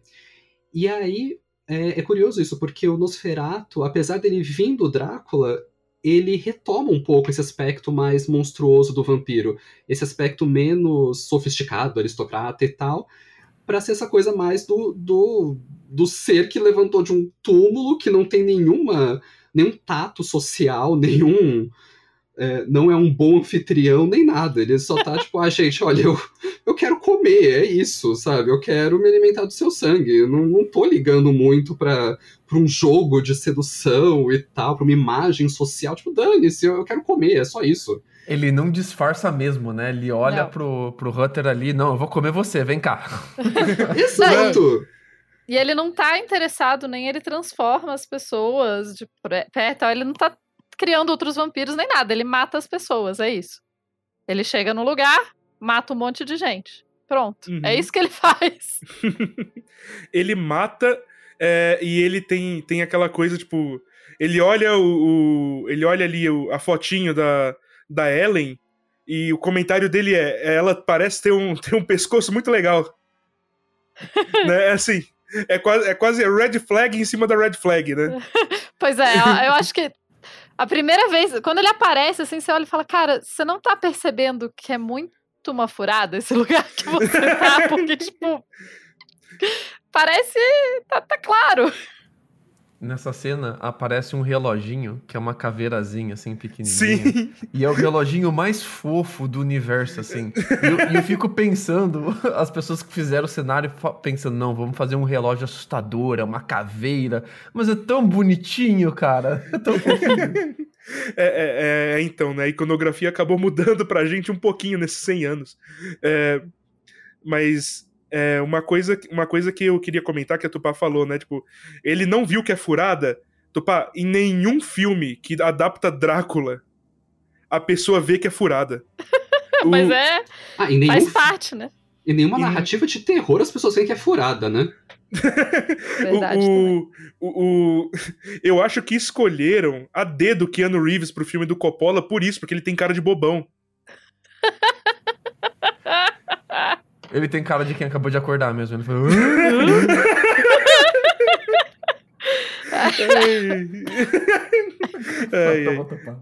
ai, ai. Mas, mas é verdade. E assim, de novo a gente volta pro fato de que a Ellen é o ser mais esperto desse filme, né? Porque em nenhum momento ela é enganada pelo. Ela saca logo de cara e tal. Ela não é a é, exato, ela, ela, ela não joga o livro no chão e sai dançando. É... ela não tá empolgada pra ir pra terra dos ladrões e dos... dos espectros. Essa cena é a primeira vez que você nota a maquiagem de uma forma abstrusiva. Que antes a maquiagem, ela tá ali, ela é forte e ela é bem uh, participativa nas expressões do Hutter, né? E uhum. também do, do, do chefe dele. Eu sempre esqueço o nome do chefe dele. Qual é o nome do chefe dele? Nock. Nock. E especialmente no Nock, né? Que ele tem essa pegada mais, mais monstruosa. Mas é, ali no, na primeira cena que você vê o Nosferatu, você fica em choque, que é muita maquiagem, a expressão dele é muito animalesca, mesmo como o Fernando falou. E é engraçado você ir notando como a maquiagem dele vai mudando a partir dessa cena. Nas cenas onde ele tá no navio, onde ele é mais representa mais a morte, ele é menos uma pessoa, ele é mais uma, um avatar da morte, né? A maquiagem é muito mais zumbífica, é muito mais de, de cadáver, pútrife, de pessoa que morreu faz tempo. Aqui, quando ele ainda tá no castelo, ele ainda parece muito mais uma pessoa velha, um velho que vai, que, que vai te atormentar, sabe? Um velho ruim, uma pessoa ela me passa mais uma, pessoa, uma, uma, impressão de uma pessoa que sentou da, em cima da riqueza dela e ficou sozinha para o resto da vida, uma pessoa avarenta. Acho que é essa palavra que eu estou buscando. E na, outras, as outras maquiagens ela ficando cada vez mais esse vampiro da, que é o avatar da morte, né? É muito doida essa mudança. E uhum. pensando nisso também de, de relacionando com os vampiros aristocratas, é, pensando na questão da imortalidade, porque esses vampiros aristocratas, via de regra, eles são meio hedonistas, né? A imortalidade é uma coisa para ser aproveitada e tal, e, e até aí que vai entrar esse jogo de seduzir as presas e tal, então tem esse aspecto mais hedonista. Enquanto que a imortalidade do Nosferatu não, né? A imortalidade dele é uma coisa mais pútrida mesmo, mas olha, eu tô aqui faz uns séculos, já tô nesse eu, tô, eu tô morto, mas eu tô vivo, né? Uma coisa mais morto-vivo, né? É. Isso. É, ele, ele foi. Tem Morri, uma... mas passo bem. Isso, perfeito. o Nosferatu é isso, morri, mas passo bem. É, o, o Nosferatu lembra na, na história, enfim, tem uma personagem da antiguidade, que é a Sibila, que é uma, né, ela ela tem o poder de ver o futuro e etc. E ela falou com os deuses e ela pediu para os deuses a imortalidade. Só que ela esqueceu um detalhe, ela esqueceu de pedir a juventude, ela pediu só a imortalidade. Então ela uhum. é um uhum. ser decrépito, ela vai, né, ela, ela vai se desfazendo e se destruindo, mas ela é imortal. O Nosferatu, ele é por aí, ele esqueceu de pedir a parte da juventude, ele pediu só a imortalidade. Um comentário sobre isso, isso tem muito, isso é um tema muito recorrente na, na, nos mitos gregos, né? A ideia de, olha, na hora de pedir imortalidade, pede juventude eterna também. Né? Tipo, não esquece, porque senão você vai, você, vai, você vai encolher, vai virar um passarinho dentro de uma é, gaiola. O que você quer não é viver para sempre, é viver, é estar na plenitude para sempre, né? Exato. Essa é mensagem. Mas a, a, parada do Nosferatu que me espanta muito é que quando. Uh, enquanto ele ainda é avatar da morte, ele tá no barco, né? Ele praticamente deixa de ser um personagem e para mim, é, ele deixa de ser amedrontador também. Ele passa a ser uma parada mais triste. Eu, eu, eu fiquei triste com aquelas pessoas que estavam carregando ratos, né? Eu fiquei, eu fiquei mais bolado, mais. É, é uma, uma sensação mais de bad, assim, mais depressiva. E depois ele retorna àquela parada de, de presa e caçador, onde ele vai caçar a hora que ele chega na cidade, né? Mas é, por um momento, assim, ele deixa de ser preso e caçador e ele, ele é mais a morte, a doença, a, a limitação humana a, a, a, é mais aquela morte, não é aquela morte de que, que, carregada de significado e de proezas, é a morte sem sentido, a morte de chegou o seu fim, é isso aí, cara, vou te jogar, vamos jogar marujo no mar porque é o que tem para hoje. É, ele, ele me dá essa sensação muito mais de país arrasado por guerra ali no barco e depois ele deixa de ser país arrasado por guerra e ele volta a ser essa presa e caçador. Antes de ele virar essa presa e caçador, ele vira Nosferato transporte carreto, né? Também tem isso, né? Carregando a caixa debaixo do braço. A é cidade uma... toda. Cara, essa cena é um corta-tesão tão grande, não faz nenhum sentido, cara. Ele cata o caixão dele, tá debaixo do braço e começa a andar pela cidade, mano. Não, e ele, ele dá uma paradinha, tipo, dá uma, dá uma olhada assim, ah, gostei. Sabe, é. gostei da arquitetura. É aqui mesmo que eu vou ficar. É aqui mesmo. É, é, é, tipo, é Nosferato Carreto, completamente. Bom, e antes dele virar o Nosferato Carreto, ele é o Nosfe, Nosfegato no sentido felino, né? Que é a hora que ele tá saindo do, do porão do navio, assim. A gente comentou essa cena, que ele sai primeiro só a cabecinha, assim, parece muito... ele dá uma olhadinha, assim, aí ele sai inteiro, e ele sai com os ombrinhos encolhidos, parece aquele vilão de quadrinho, né? Tipo, é hoje que eu vou sair aqui. Ai, hoje é Mas... dia de maldade. Não, e assim, eu acho que pensando também na figura, na própria figura dele, né? É interessante como todo o figurino dele, tudo nele é feito para trazer estranheza, né? O casaco uhum. dele, eles, ele tinha, eles colocaram, né, um enchimento no pescoço, aqui uma coisa no pescoço, para dar esse ombro super exagerado. Então a, a silhueta dele é bizarra, ele parece ter braços muito mais longos do que o ator teria, o jeito que eles cortam o casaco, o, o sobretudo dele para parecer um magro estranho, as, as unhas e as, as, as coisas que eles colocam na mão dele. Ele inteiro é feito para ser essa coisa animalesca. Ele não é bonito, ele não é. Ele tem esse aspecto meio decrépito da velhice, mas ao mesmo tempo ele é obviamente não humano, assim, né? Quando você começa a, olhar direito para ele, você fala, tá muito esquisito. Enquanto o paralelo, o paralelo mais comum que se faz com o vampiro é com o morcego, né?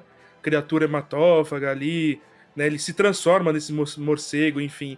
O paralelo que está sendo feito aqui é com o rato. É, né? Mas ele tem cara, cara de ratinho mesmo, né? É, as presas dele são na frente, né? São, são, são dois dentes da frente. É, as orelhas dele longas, né? O nariz alongado. E assim, e, e, essa, e esse tipo de imagético foi usado em outros momentos da história também, depois a gente fala.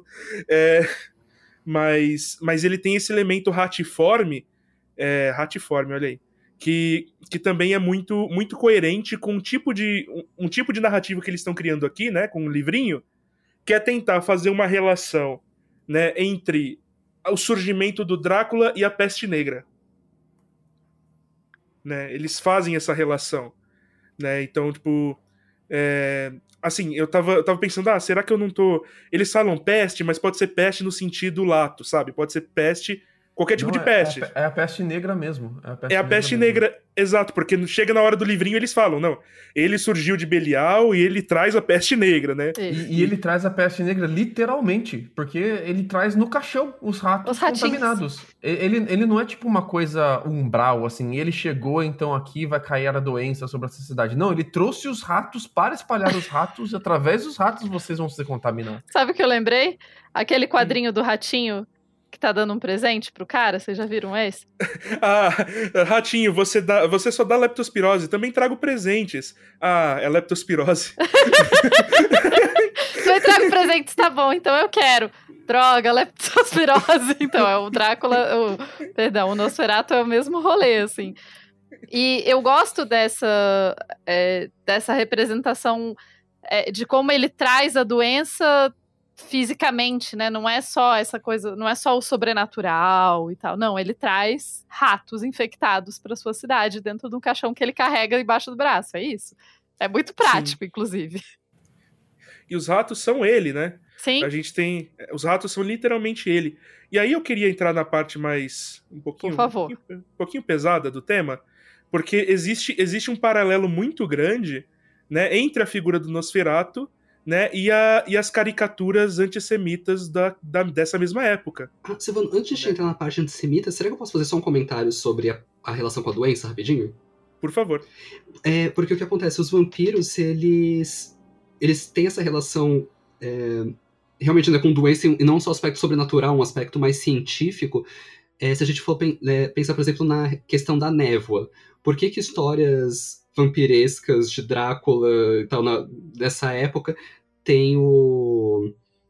Tem essas névoas e tal. Lógico que tem um aspecto aí dramático de, de brincar com os limites de, de visão dos personagens, só que uma parte disso vem da teoria do miasma, porque a, a teoria médica mais aceita, por um bom período aí, era que as doenças elas surgiam a partir dessa névoa tóxica contaminada que né, espalhando doença. Normalmente surgiam de pântanos, e aí essa névoa, esse miasma infectando as pessoas. E o curioso é que o que eles faziam então? Eles iam lá e drenavam o pântano. E funcionava. A, as doenças paravam de se propagar ou davam uma, uma reduzida. Mas por quê? Não porque acabou com o miasma tóxico saindo dos pântanos, mas porque diminuía a propagação de, de mosquitos que estavam transmitindo aquela doença. Então, a solução meio que funcionava, apesar do motivo não estar tá muito, muito correto. E isso de ter uma relação médica é ainda mais forte no caso do Drácula, porque o irmão do Bram Stoker era médico, era cirurgião, eu acho, enfim, e eles trocavam correspondência e tudo, e o irmão dele atualizava o Bram Stoker de algumas novidades médicas, digamos assim, né, do que estava sendo feito na área, e aspectos disso foram incorporados, incorporados pelo Bram Stoker na obra dele. Então tem sim um aspecto de doença mesmo, de, de científico, de olha, isso é uma peste, não é apenas sobrenatural, mas tem um aspecto material, do mundo biológico que está surgindo aqui e espalhando esses ratos, essas doenças e todo esse campo simbólico. Sim. E é, e é um aspecto que ele. Assim, é nessa essa correspondência dele com médica com o irmão é, o aspecto que ele vai trazer, né? O creme de la creme da época de, de da, da, da, medicina, né? Que é o lombroso mesmo. Sim. Eles vão, eles vão importar o lombroso, né? Pela boca da Minar Harker, né? E a, a, aos aplausos do Van Helsing, que é basicamente, né? O, é o, talvez o Fernando me mate, mas é basicamente o Bram Stoker se colocando na história. É... E só uma coisa sobre a peste, rapidinho. Porque uhum. eu acho que o Lucas, eu não sei nos Estados Unidos, mas na Inglaterra eu percebi muito isso, assim. É, a diferença, porque a gente usa peste em português como um tema muito. A gente usa peste para se referir a, tipo, doença infecciosa que ataca todo mundo. E eu, na Inglaterra eu lembro que o pessoal usava peste muito especificamente para peste negra. Então, quando falava peste, eles estavam falando da Yersinia pestis, por exemplo, tipo, da, da doença infecciosa da bactéria. Eles não estavam falando de qualquer doença. É, tem infecciosa, a peste né? e tem pestes, né? Isso. Quando você fala de a peste, você está falando da grande peste negra, né? Isso, e daí, assim, era. É, e eu sinto que no português a gente usa muito mais trocado. Então, acho que quando aparece no filme, quando fala peste no filme, é, não precisava de mais nenhuma explicação. Todo mundo no, que viu aquele filme no período falou: é, peste, no caso, peste bubônica, é, peste septicêmica, peste pneumônica, enfim, estamos falando disso, né? E não de qualquer doença infecciosa. No, no, Brasil se usa peste para criança chata, cara. Essa criança é uma peste. Você não usa isso em inglês. Não, a gente usa peste para muita coisa. Não, é, que, é que o brasileiro é evoluído. Ele, ele, ele aprendeu a usar polissemia. Isso. É, manga, manga, não precisa de 15 palavras. Então, enfim. Não precisa de mango, não precisa de... Não. Eu aqui no Google agora. Polissemia, definição. ah, saquei. é, você que tá ouvindo aí, é, aqui é cultura também. É, vai, vai procurar também. É, mas enfim. Agora falando das referências antissemíticas, porque elas, elas são bem. São bem interseccionais, né, com a questão da peste mesmo. É, porque assim, eu não vou cometer aqui um grave anacronismo, sabe? De falar de antissemitismo no século XV. Né? Isso, é, isso é meio grave, é um, é um anacronismo grave, né? É, mas o marco histórico que a gente tem, né, para ter essa virada, né, do que a gente chamaria né, ali de, né, o que eles chamariam ali de, de Judenhat, né, tipo, que é o ódio ao judeu, né, que é um que tem um aspecto muito mais religioso ao antissemitismo que vai emprestar coisas do, do cientificismo do século XIX e XVIII, é, é, ali com um cara chamado Wilhelm Marr. Né? Esse cara, ele vai querer falar, não, nós não somos, não, somos é foda, nós não somos anti-judeus. Né? Nós não temos o Judenhart, porque Judenhart não é racional. Ele não tem, ele não tem esse aspecto positivo da ciência. Ele não tem, é, ele não tem elementos que sejam palpáveis ou quantificáveis para que a gente consiga é, criar, é, criar políticas, enfim, ou avançar com a humanidade. Né? A gente precisa aqui pegar né, a lição do Gobineau, a lição do Lombroso, e vamos, é, e vamos criar o que a gente chama, vai chamar de ciência, né? É, que é o antissemitismos. Né? O antissemitismos é, na verdade, uma tentativa de tentar dar um ar científico ou de diferenciar o, o, né, o ódio ao judeu de raiz religiosa do de raiz, entre aspas, científica, né, nessa nova, meio que cladística, né, a classificação humana. Lembra do Rudyard Kipling do, do Fardo do Homem Branco? Né? Tipo, existem as raças evoluídas e as raças não evoluídas dentro dessa visão europeia, né? É, então, entre as raças evoluídas estão aqui o branco, né? E as raças não evoluídas está ali o judeu, que é uma mistura do, do antigo hebreu e do árabe beduíno, né? Então é então ele vai criar esse, vai trazer esse elemento racial. Esse elemento não é mais religioso. Então você não tem mais a figura, por exemplo, do cristão novo, né? É, a figura, é o judeu que se, o judeu que se é que se redime pela sua, pela sua conversão, que nem você tinha né, é, algumas, alguns séculos antes. Né? Não quer dizer que uns séculos antes você também não, não tinha uma perseguição. Tem uma, tem uma bula, que eu, que eu lembro muito especificamente dela, que é a, que é a Cunimis Absurdum. Eu acho que ela é do século XVI. Então, a bula do século XVI, é, de um papa dele falando, dele criando certas limitações, né, o exercício é o exercício da vida, né? É, pelo exercício da vida pelo judeu. Inclusive, eu tenho uma, uma tese, não uma hipótese, de que por conta dessa bula, né, e das, das, das coisas que derivaram dessa bula, a gente tem a, a gente tem o mito moderno do judeu rico. Porque essa bula vai limitar, né, vai tirar do judeu a capacidade de ter terras. E o que, que era ter terra naquela época? Né? Era basicamente a única fonte de, de produção o que é produzir riqueza? É você colocar uma semente no chão e, e essa semente gera uma coisa nova. Isso é produzir riqueza. Todo o resto não é produzir riqueza. Sabe? O, a questão da usura, você pedir emprestado o tempo de Deus. O tempo de Deus é o tempo de Deus. Você não pode roubar o tempo de Deus. Né? Então, Então acaba, você acaba legando essas populações, né, que já estavam já estavam em guetos pra, praticamente, é, a trabalhos que envolvam é, manufatura, né, trabalhos de manufatura e esses trabalhos, né, que aos cristãos era proibitivo.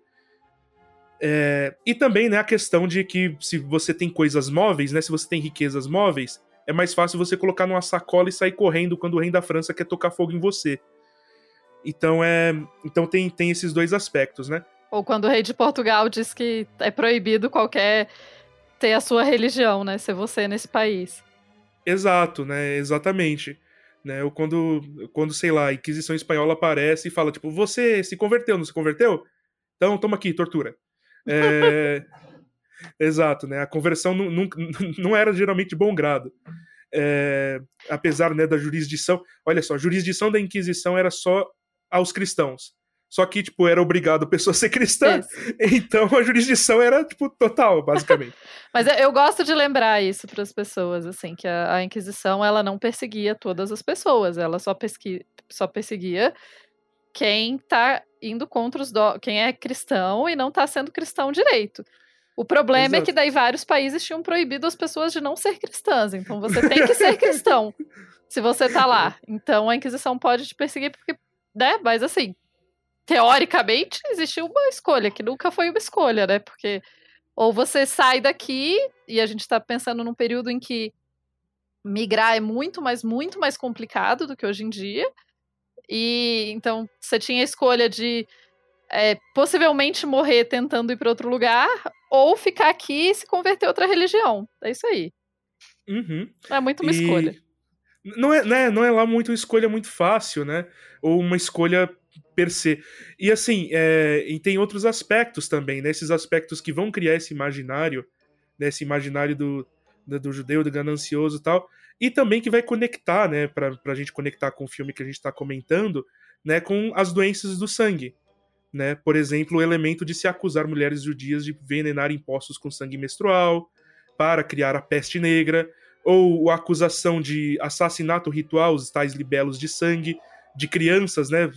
matar crianças para beber o sangue em rituais mágicos. Né? Eram todas as acusações legadas à população judaica e o que causava neles né, também um certo desconforto com as autoridades locais.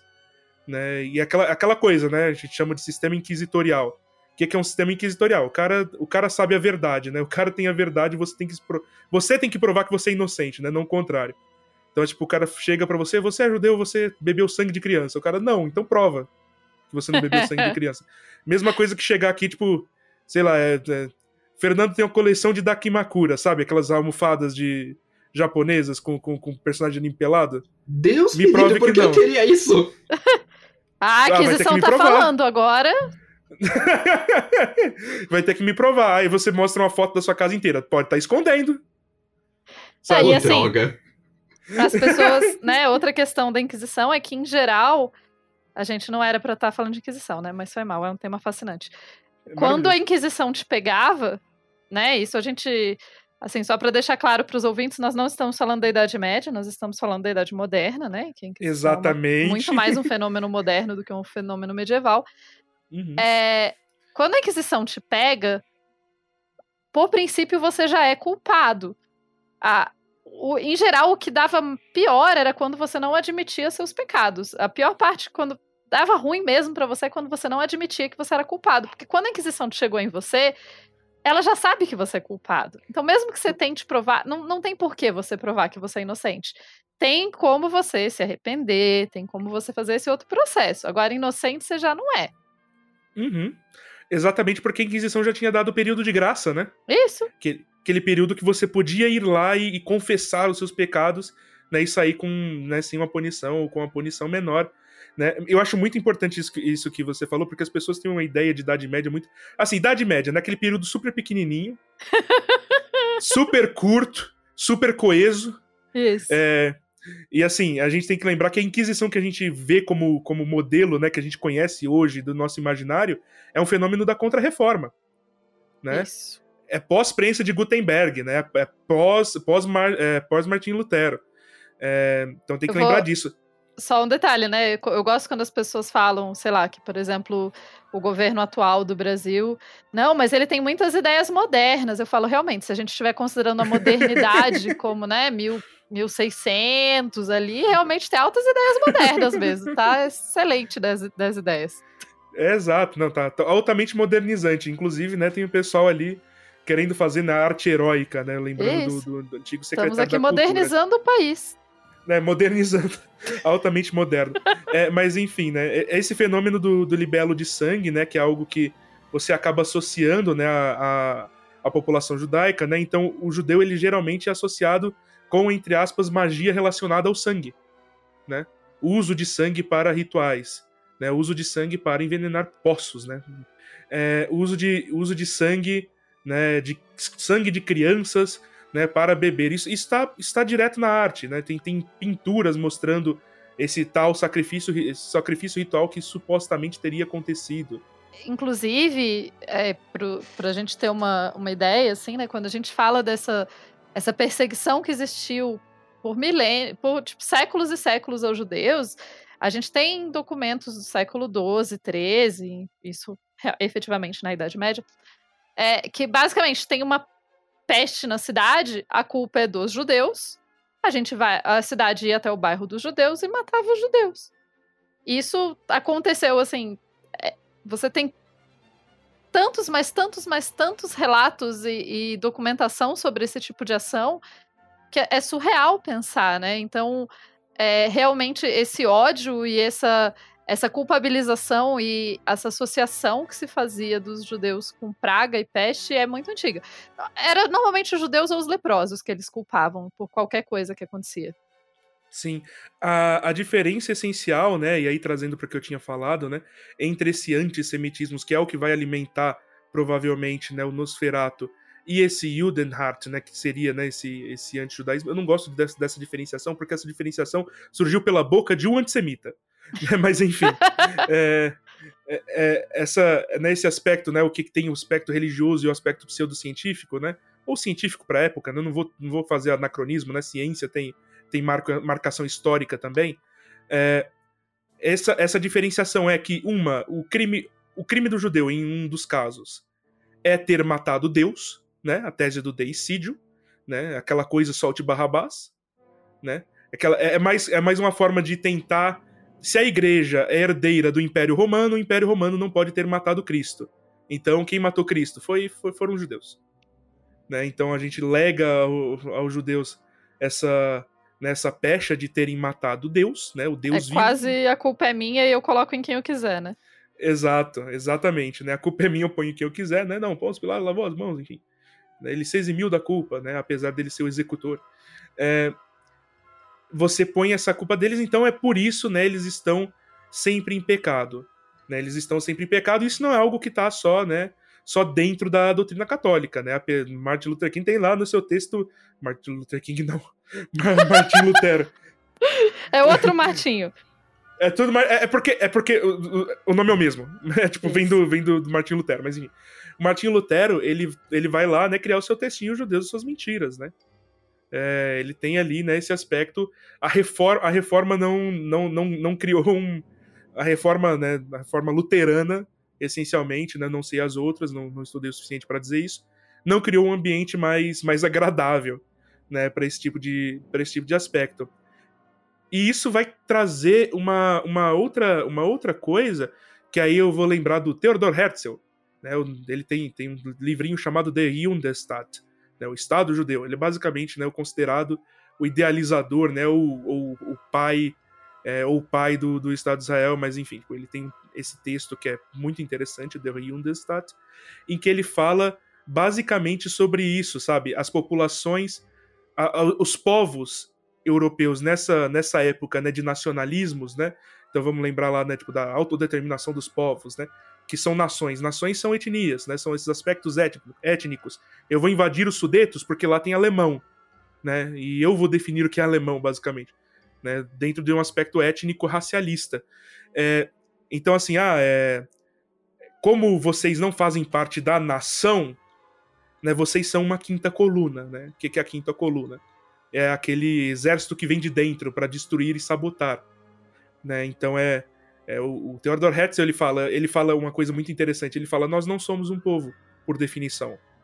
Nós somos um povo por, por oposição. É, são os nossos inimigos que nos tornam o povo por, nos, por se tornarem adversários, por nos colocarem numa posição de adversarial. Né? Eu acho esse aspecto muito interessante. Ah, é, a gente, né, ele, ele até fala de uma forma até bem, bem, bem direta. Ele fala: a gente nunca vai ser assimilado pela Europa sabe? Por mais que por mais que eu tenha nascido na França, me considero um francês, a França, o Estado francês sempre vai me ver como o judeu. É, eu como como se a minha como é, ele fala exatamente isso, como se a minha lealdade ao Estado de Israel, né, a noção de Israel fosse maior que minha lealdade à França, e isso é um crime, né? Isso seria um crime capital. É, e isso vai se estender, isso vai se estender, inclusive, pela Primeira Guerra, né? E a gente vai ter a tal chamado. É, eu tô, tô, estragando aqui o meu alemão gigantescamente, ele não existe, mas, enfim. O, o Legenda, né? A lenda da facada nas costas. Né? Que, tipo. Por que a Alemanha perdeu, né? A Alemanha basicamente não perdeu, não foi invadida, né, durante a Primeira Guerra, né? Foi, foi uma derrota muito mais envolvendo um pouco de logística, né? Uma derrota logística, uma derrota humana, enfim, foi uma derrota em vários sentidos. É, uma derrota estratégica também na hora de negociar os termos de paz. É, e, e, e, se espalha né, dentro da Alemanha essa noção de que, na verdade, foi uma sabotagem dos liberais burgueses judeus. Assim, é uma junção muito louca. é, né? É. É, o, é, um grupo aí que, nossa senhora. Não, é, são os liberais burgueses bolcheviques judeus. Eles, é tudo a mesma coisa. Eu, eu ia falar que faltava eles serem comunistas, mas você corrigiu, obrigado. Não, mas é, é, é tinha esse aspecto também, sim, sabe? Sim. A gente a gente tem a gente vai a gente vai ter os movimentos o movimento espatarquista por exemplo é, e assim a União Soviética vamos combinar gente na época essa essa essa paranoia né anti-vermelha contra o, contra o período comunista ela tinha ela tinha um fundo de verdade porque realmente as revoltas aconteciam é diferente de hoje Sabe? É muito diferente de ter essa paranoia hoje em dia. Não faz sentido nenhum ter essa paranoia hoje em dia. Uh, né? mas, mas você está dizendo que os comunistas não têm um plano para acabar com. Olha, vai em qualquer, vai em qualquer reunião dessa galera e você vai ver que eles não têm plano para nada, nem para ata da reunião do dia. O problema é que os comunistas estão torcendo contra, sabe? Eu acho que é isso que faz estragar a nação. É, o, o problema é torcer contra, verdade, gente, desculpa. Mas enfim, aí tem esse aspecto, né, do estrangeiro. É, é, é por isso que, é, é, enfim, eu falei tudo isso para no final falar, para no final trazer esse, esse, essa, esse paralelo que eu vou estabelecer com o Nosferatu. Ele é o estrangeiro, e assim, você pode falar, ah, mas o judeu não é o estrangeiro, ele pode ter nascido na França, não interessa. Ele sempre vai ser o estrangeiro, né? Ele sempre é visto como outro. Exato, ele nasceu estrangeiro. Então, assim, ele é a quinta coluna, né? Ele é o, ele, ele é o pior de todos, né? Ele, tipo, dentro desse imaginário, ele é o pior de todos. Porque ele é, é o povo que não consegue nem formar uma nação. Né? Ou seja, é um povo fraco, então um povo parasitário. Né? Parasita como Nosferato. Então, ah, olha, é o, é o estrangeiro, né? A gente pode ver também esse aspecto no, no Conde Orlok. Ele, é, ele traz a doença, ele tem elementos relacionados ao sangue, é, ele está relacionado com a peste negra, né? Ele é essa quinta coluna, é, ele invade nossa terra, rouba nossas casas, né? Ele compra nossas casas. Então é, então assim é um, eu acho que é um elemento interessante dentro dessa narrativa. Fala, Fernando. E retraçando as origens literárias disso, é, com as devidas mediações, obviamente, mas o, a, a literatura gótica é por excelência anti, anticatólica, porque como ela surge na Inglaterra, a Inglaterra, então, anglicana, tinha essa oposição ao papismo romano. Então tinha essa oposição de, não, esses papistas, eles têm hábitos estranhos, têm costumes próprios. É, o que tem de narrativa gótica em que o vilão é algum italiano, assim, é, nossa, porque é isso, os italianos são, né, se, os franceses também e tal, nações católicas, né? É, é isso, são esse povo estranho e tal. Eles são muito supersticiosos e tal. É, por que, que tanta narrativa gótica se passa em mosteiro? Não é por acaso, né? Em conventos. Porque até hoje a gente tem a imagem né, da, da freira em filmes de terror e tal. Isso não, não é aleatório, não surgiu do nada. Isso vem dessa tradição anglicana, anticatólica, nas narrativas góticas. Então, esse, esse tipo de narrativa se beneficia muito de você ter um, um vilão que é estranho à, à, sua cultura, né? Se beneficia muito disso, porque fica uma coisa muito, muito fácil de modular. Então, eu tô escrevendo uma narrativa gótica no século XVIII, no século XIX, tudo bem, vamos colocar os personagens na Itália e tá tudo certo, porque é lógico que eles vão ser tem um aspecto de perversidade católica, papista, traiçoeira. É, inclusive, no, no próprio século XIX, existia essa ideia dentro da Inglaterra de que os católicos tinham algum tipo de organização secreta, sabe? Uma coisa meio de dominação mundial e tal. Existia um pouco essa, essa paranoia também. Chama então... Vaticano. Bom, ok. Né, eu, e daí eu gosto que eu tô te ouvindo e pensando, né? Como hoje tem muita. Eu que trabalho com religião, eu ouço muitas teorias da conspiração de não, porque o Vaticano. E assim, não estamos aqui para passar pano para coisas que católicos fizeram, enfim, não, lógico, não é esse lógico. o ponto, né? Mas assim, como existe uma piada entre gente que estuda as religiões que a gente fala, ah, realmente, a biblioteca do Vaticano esconde as coisas, ainda que é bagunçado, gente. Eles escondem deles mesmos, inclusive. Só tô fazendo esse, esse, paralelo porque é isso, né? Então, o, a modalidade de terror, assim, a, adaptar isso para ser, um, ao invés de ser anticatólico, ser antissemita, é relativamente uma mediação, entre aspas, fácil de ser feita nesse tipo de narrativa, né? Sim, sim. É, parece, parece realmente uma, uma mediação uma mediação, uma mediação é bastante fácil de se fazer e uma mediação muito imediata, né? A gente está a gente está falando de 1922, né? A, a, teoria da facada nas costas estava bombando, né? O, o, o, Partido Nazista ele tinha surgido há pouquíssimo tempo, né? Ele tinha acabado de mudar de liderança, ele já tinha passado para a mão do, do Bigodinho, é, mas né, ele não tinha tanta força. Mas é aquela coisa, né? A gente tem que lembrar, e aí eu vou trazer a velha do totalitarismo, sabe a velha do totalitarismo? Ah, Ana Arendt, isso. Eu falo, velha do totalitarismo. Eu tô aqui muito olhando curiosa pra tela, assim, pensando, quem será a velha do totalitarismo? é a Ana Arendt, né? Vou trazer, o, trazer o, o, as, as reportagens dela sobre Eichmann em Jerusalém, né? A gente tem, a gente tem esse, esse aspecto meio fílmico, meio cinematográfico, literário, de, de ver o nazismo como, como uma devi... É, como, como desviante, né? Assim como. É quase. É quase quase lombrosiano também, né? Assim como o criminoso é um desvio da norma, o, o nazismo também. A, a, norma, a norma social é que somos todos bons. Somos todos bons, somos todos tranquilos, né? Somos todos maravilhosos. E o nazismo foi um desvio, né? Ele foi um desvio e, tipo, e é um desvio que é só daqueles pessoas. Não, não. Sabe? Antissemitismo era, era um fenômeno europeu, essencialmente europeu, né? E que tinha, e que tinha é, ecos né, do ecos na, nas Américas também, né, por conta né, da, dessa ideia de somos somos herdeiros da Europa também. Enfim, tipo, é, é, um fenômeno é um fenômeno essencialmente europeu. Inclusive é engraçado, tentaram exportar para o Japão, não deu muito certo. Né? Chegaram no Japão falando não, porque os judeus eles conspiram, eles são poderosos, tal, tal, tal. O japonês, caraca, velho, Vou me aliar a eles, então. Olha essa gente aqui muito melhor. Me, me ensina, tipo, me ensina. Não rolou, tipo, não rolou. Não, sem contar que é tipo, ah, eles são estrangeiros. Aí o japonês olhando pro estrangeiro, contando isso pra ele, assim, tipo, você é estrangeiro, todos estrangeiros.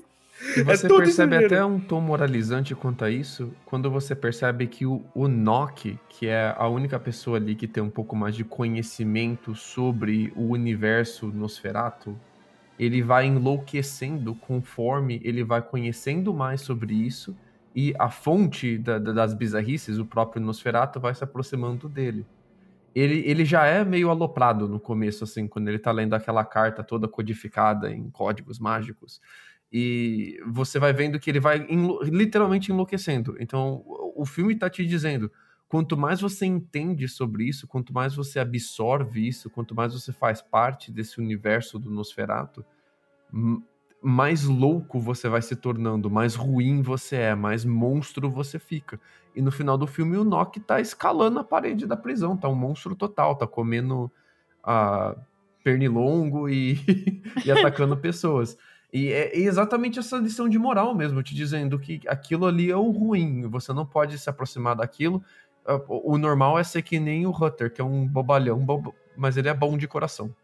Sim, ele é o alemão de bom coração, né? Não se aproxime do estrangeiro, esse estrangeiro que traz a peste, né? Por mais é, que não... ele tenha nascido do seu lado. É, não seja ganancioso, né? Você vai tentar fazer negócios com o estrangeiro rico porque você queria dinheiros. E olha o que aconteceu com você. O seu chefe ficou totalmente maluco, a sua esposa morreu. Olha que bonito. É, então, é uma. É uma. É uma ideia. Assim, tipo, eu não preciso nem mais traçar mais paralelos. Eu acho que todo mundo que ouviu já entendeu né, onde, onde estão esses paralelos, né? Onde, estão, onde está essa. Onde estão essas referências que eu lego, né? Que é referências da época, né? Referências do Entre Guerras. É, agora eu queria falar de uma outra coisa. Falar de sexo. Tudo porque. Bem? Sim, sim, é saudável. É, porque. Porque tem um. Por mais que é, eu acho que o Fernando vai conseguir dizer melhor. Por mais que o, o, o, o aspecto sexual do, do, vampiro ele tenha, né, ele tenha ido e vindo, né? É, o Nosferatu também tem esse aspecto. Né? Ele também tem esse aspecto, né? Porque ele é basicamente o violador. Né? Ele, tem, ele tem esse aspecto, esse aspecto meio, é, meio voltado realmente à, à sexualidade né? Ele tem, ele tem um pouco disso. É, eu tinha lido num texto que o Fernando me indicou, inclusive, Fernando meu oráculo sobre vampiros. É, tem um livro que, que ele fala uma coisa muito interessante, né? Que existe, que existe uma, uma dualidade, né? Que, o, que a mordida do vampiro ela entra na dualidade dor-prazer, né? E ela é penetrativa. Né? É o e também... livro do Botin? É isso. Eu achei incrível. Adorei esse livro. Não, é incrível. Ele dá todo. Para quem quiser saber, o nome do livro é Gothic, então não tem tradução portuguesa ainda, do Fred Bottin. É um panorama que ele dá da literatura gótica, assim, é bem introdutório e é fantástico. Exato, né? E aquela coisa, né, dele admirando o pescoço da. da ah, sua, sua mulher tem, tem um pescoço muito interessante, né? É, e ele é comparado, inclusive, ao Incubus, né? tem um momento que ele é comparado ao Incubus, né? Que, para quem não sabe, o Incubus seria, né, uma contraparte, contraparte do, do Sucubus. Eu, talvez eu esteja falando merda, talvez me corrijam, tá? Não, não, tá, tá, tá indo bem. É... é, uma contraparte do, su do Sucubus, que é um que é um, um, um, espírito que vai sugar a energia sexual das pessoas. Isso. Mais, mais que isso, o Incubus ele tá atrás de mulheres que dormem. A parada dele é essa. Ele tem a ver com aquela, aquele medo de você estar tá vulnerável enquanto, e desprotegido enquanto você dorme, né? Então uhum. o Incubus ele ataca mulheres que dormem, que estão dormindo.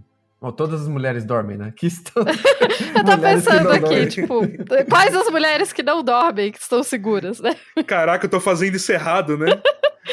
Mas é, tem como qualquer, como todos desses, né? Como a tradição dos vampiros, como a tradição, os demônios também tem é, muitas versões, né? Sempre depende da versão que você está falando, da versão que você está pensando. No caso uhum. dos íncubos, uma das versões que eu acho mais interessantes é que tanto a sucubus quanto o íncubus seriam é, meio que a mesma entidade.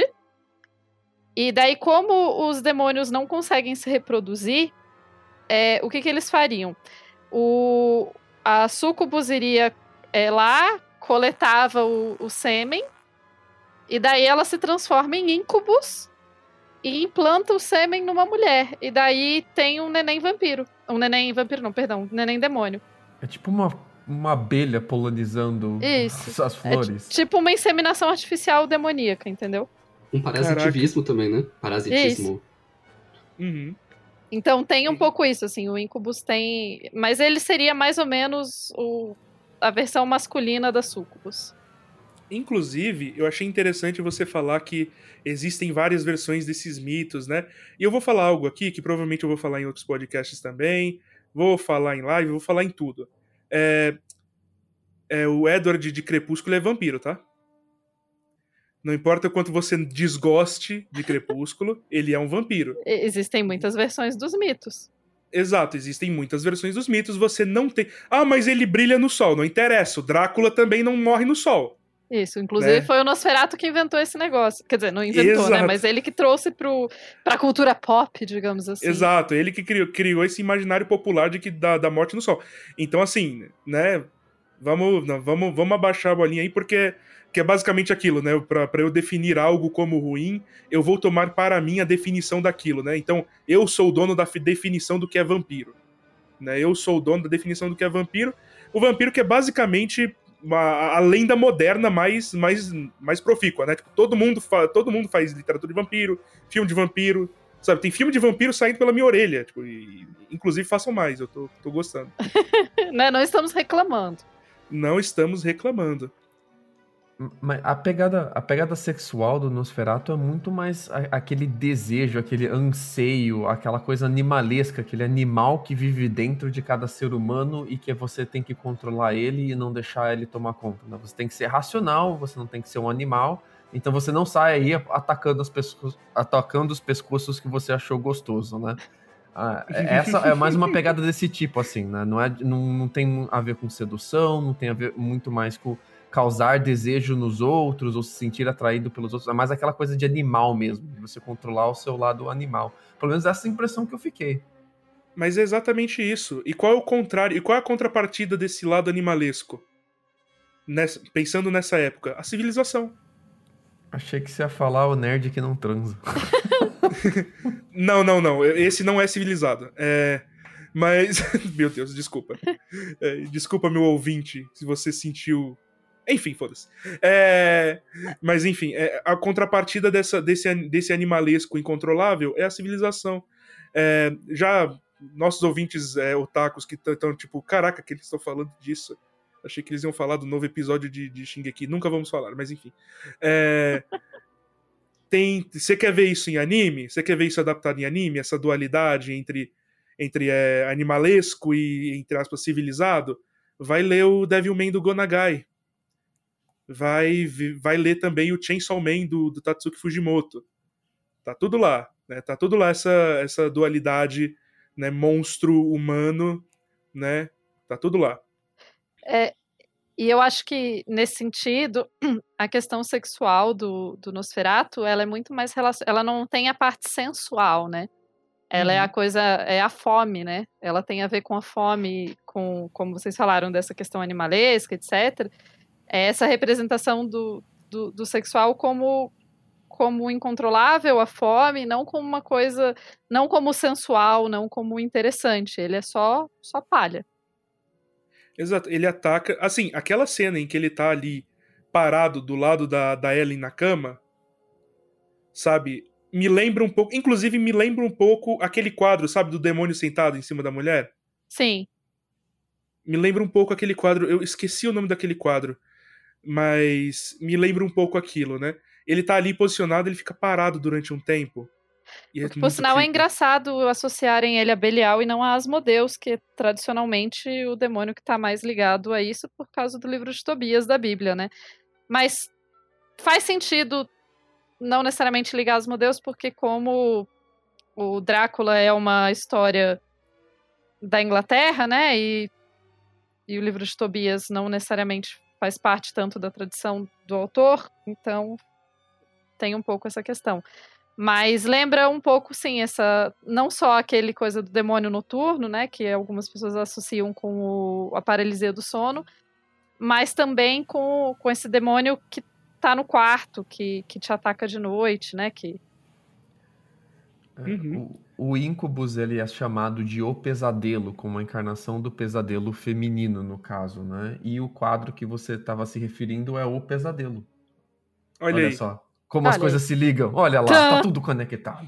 Gente, a gente precisa publicar isso aqui. A gente precisa transcrever esse podcast e colocar ali, tipo, procurar uma revista A e publicar. Seria Vou bom, aceitar. mas enfim, né? mas enfim, estamos ocupados, né, com outras coisas. É? Saindo um pouco do filme em si, ah, eu queria falar um pouco do sucesso que ele fez. Uhum. Porque a Alemanha naquela época estava passando por hiperinflação e o que eu vi de historiadores dizendo uh, era que as pessoas uh, se sentiam mais incentivadas a gastar e não a guardar por causa da rápida desvalorização do dinheiro. Uhum. E elas gastavam muito com a entretenimento por causa disso. Então o cinema alemão estava bombando. E a galera viu muito Nosferato, muito assim, para o nível da época. Tanto foi que essa demanda estava subindo que eram 24 filmes nacionais em 1914 e já eram 130 filmes nacionais em 1918, isso antes de Nosferato. Ele mais que quintuplicou em, muito rapidamente, porque eles não conseguiam saciar essa demanda da galera. Ah, e depois de Nosferatu fazer tanto sucesso, né? Ah, quando ele é proibido, ele vai fazer sucesso de novo, como filme proibido dessa vez. E você tinha sessões de cinema ah, de chavadas escondidas para as pessoas apreciarem a peça que estava para ser destruída uma última vez, ou a peça que supostamente foi destruída. Isso mais tarde, né? Isso depois de 1930. Então você tem, você teve esse sucesso e esse ressucesso. A prova aí que tentar uh, proibir às vezes não é uma maneira legal de fazer as pessoas não terem um tipo de comportamento, né? Você acaba uh, ajudando aquele comportamento a se espalhar do que de fato coibindo ele, né? E você vai ter depois todo o cinema hollywoodiano que a Universal vai trazer com Corcunda de Notre Dame, O Homem que Ri, extrapolando as técnicas que eles aprenderam desse filme, e muita gente vai fazer a conexão que o sucesso comercial do Corcunda de Notre Dame na época se deu também não só por causa da aplicação técnica, mas também por causa da aplicação comercial, de estratégias comercial que eles aprenderam com a galera que era a cinegrafista. E eu acho isso fascinante, porque logo no início você tem o, o cinema se vendendo de forma comercial, não de forma só, ah, é arte porque tem que ser arte, arte não tem que almejar dinheiro. Não, nada disso. O cinema estava começando a se aprender como arte, se fazendo de outras artes, mas se vendendo comercialmente, justificando pelo comércio. E o que eu acho muito diferente das outras artes que tinham muito impregnado isso do cara que ia, ele ia aprender com o mestre artista a técnica da arte, ele ia zelar pela arte como a arte, ou, zelar por aquela técnica, e tem toda uma questão que não é comercial se dada através disso. Aqui no caso do cinema, não. A questão comercial é tão grande quanto, se não maior, do que a questão artística logo de início. Uhum. Tem, tem um livro que eu li faz tempo, chama Weimar, é, da, é daquela coleção Cronos, sabe? É, acho que a, a Tupá provavelmente sabe, porque basicamente é livro. Tipo, tô aqui, historiador, toma, toma a coleção Cronos. É, Já que você não tem nada, toma. Tô, tô a coleção Cronos. Que é o, é o livro chamado Weimar, do Claude Klein. Assim, não recomendo. É, não recomendo porque é um livro muito, muito técnico, né? Tem muitas tabelas, muitas coisas assim. A não ser que você vá né, se você se interessa por isso. Mas eu lembro que a estabilização econômica ela vai surgir ali muito mais próximo do, dos, dos anos 30, lá perto, perto de 28. Isso. Então, então faz muito sentido, né? Essa ideia tipo, de, uma, de uma inflação galopante. Eu faço. Vou fazer um paralelo aqui com, com o Brasil mesmo. Tipo, lembrar da hiperinflação. O brasileiro criou o hábito de fazer compra de mês, né? Tipo, receber o salário, gastar tudo que, que tá no, no salário, né, para conseguir comer durante o mês né, por conta dessa insegurança econômica, né, insegurança financeira. Né, falta, de, falta dessa segurança de que seu dinheiro vai ter a mesma validade no dia seguinte. Isso para os é... jovens que, que estudavam isso na escola, agora a gente está tendo, podendo vivenciar isso na prática, olha só. Meu Deus, não. ai, ai. E, e, o engraçado é que daqui desse gênero uh, do expressionismo alemão, a gente vai ter três outros gêneros que vão ser praticamente esculpidos disso uh, que é o, os filmes noir, uh, vão sair daqui, né? Uh, você vai ter os filmes de terror, que são os terrores de suspense, que vão sair daqui. E você vai ter os filmes de terror de monstro, que na época eles eram conhecidos como, mais como filmes de monstro. Uh, e eu acho isso sensacional, porque você vai ter toda uma gama que vai desde o fantasma da ópera, por exemplo, como aqueles filmes mais de monstrão te seguindo atrás de você, né? Então você já nasce com um terror e, e, que ele é todo um arco-íris, né? Você tem todo um espectro de, de tipos diferentes de terror logo de início. E, não, não, não tem essa, não. Esse é o terror clássico, o terror tradicional, e todo o resto é uma derivação disso. Não. logo de cara ele já tá se derivando, né? Ele já tá se uh, ramificando em subgêneros. E você pode ver o filme do Nosferatu tanto como um filme de terror, mais como suspense, uh, mais como um filme de clima, de tensão, ou você pode ver ele como um filme de monstro, cara. Porque uhum. o, o, monstro ele não tá necessariamente correndo atrás do personagem, apesar que em alguns momentos ele tá.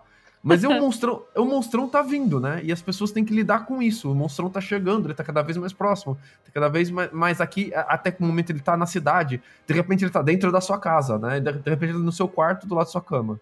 Então ele é um filme já de monstro, logo de cara, assim, ou pelo menos ele é um proto-filme de monstro, né? A galera que, que estuda filme de terror vai me matar por ter falado isso agora, mas. mas é, é, é, não obstante, ele deu. Ele pariu, é, é, junto com o resto do expressionismo alemão, os filmes de monstro depois nos Estados Unidos, né? Porque ele já era muito próximo disso já. Sim. Assim, eu já tô prevendo os comentários que alguém vai falar. Não, mas veja bem, tem o Frankenstein do Edison e tem o Golem também. Isso, antes... tem tudo isso, cara. É que a gente tá falando de Nosferatu agora.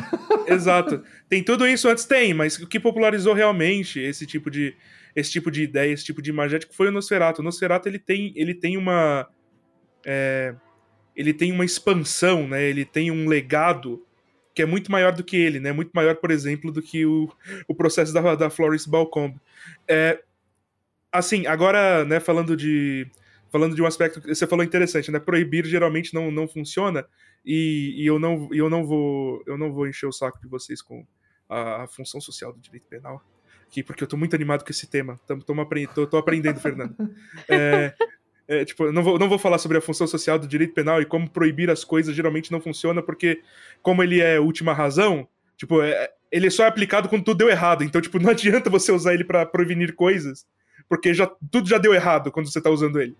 É, mas enfim, é, o efeito o efeito Streisand, né? Tipo, é, teve um paparazzi que, tirou uma foto da casa da Barbara, da Barbara Streisand. Ela não gostou da foto, ela falou, tipo, tira do Google, sabe? É, tira, tira. É, ela processou, e aí, tipo, todo mundo, caraca, tão, tá processando? Que foto é? E começaram a compartilhar. E agora essa foto nunca mais vai sair da internet. É, então, assim, é um proto-efeito Streisand, porque efeito Streisand depende da internet, né? Mas, assim, é tipo o um efeito Streisand, sabe? Tipo, quando a proibição quando a proibição torna um negócio mais, mais interessante. É... Eu acho que é, acho que é isso. É, mas, enfim. É, o filme ele vai ter uma, uma readaptação, né, depois, pelo, pelo Werner Herzog, que é um filme... Eu acho que, inclusive, é um filme mais lento do que esse.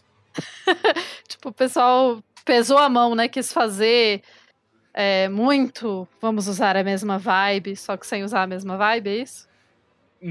Não, não, mas assim, é um bom filme, mas ele é um slow burn. Ah, sim, não, não sabe? tô falando que é ruim. Tô só falando que às vezes a gente exagera quando a gente tenta emular uma parada, né? Sim, sim, sim.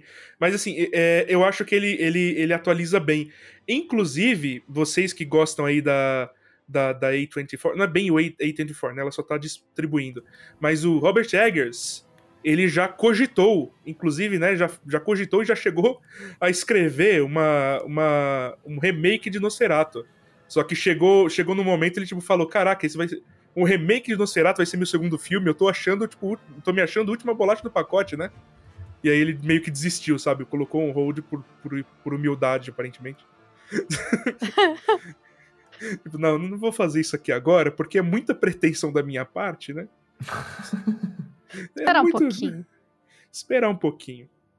Eu, eu não sou muito chegado no Nosferatu do Herzog. Eu, eu não curti ele tanto, não, cara. E eu acho que, assim, o que faz o primeiro filme funcionar para mim é, são, são características muito pró próprias daquele tempo da, e do expressionismo alemão, que quando eu vejo o, o Herzog tentar re reproduzir eles, às vezes parece que ele, ele não tá fazendo aquilo porque esse é um filme que tem isso. Ele Parece que tá fazendo aquilo porque ele tá, tá tentando replicar aquilo que um dia foi, sabe? Uhum. E, e, e, por isso, para mim, não me pegou tanto, cara. Mas ah, não, não, não, não é ruim, não achei ruim também. Só não, não, não sou muito chegado mesmo. É, é tipo. É tipo, penso, não, vamos fazer tudo a cores aqui. Lembrei do, do filme do Gus Van Sant, sabe? O Psicose do Gus Van Sant. Vocês é... já, já viram esse filme? Não. Foi o, prim... Foi o primeiro Psicose que eu vi. É... Assim, você começou pelo. eu comecei pelo PS, mas eu era criança, então não entendi nada.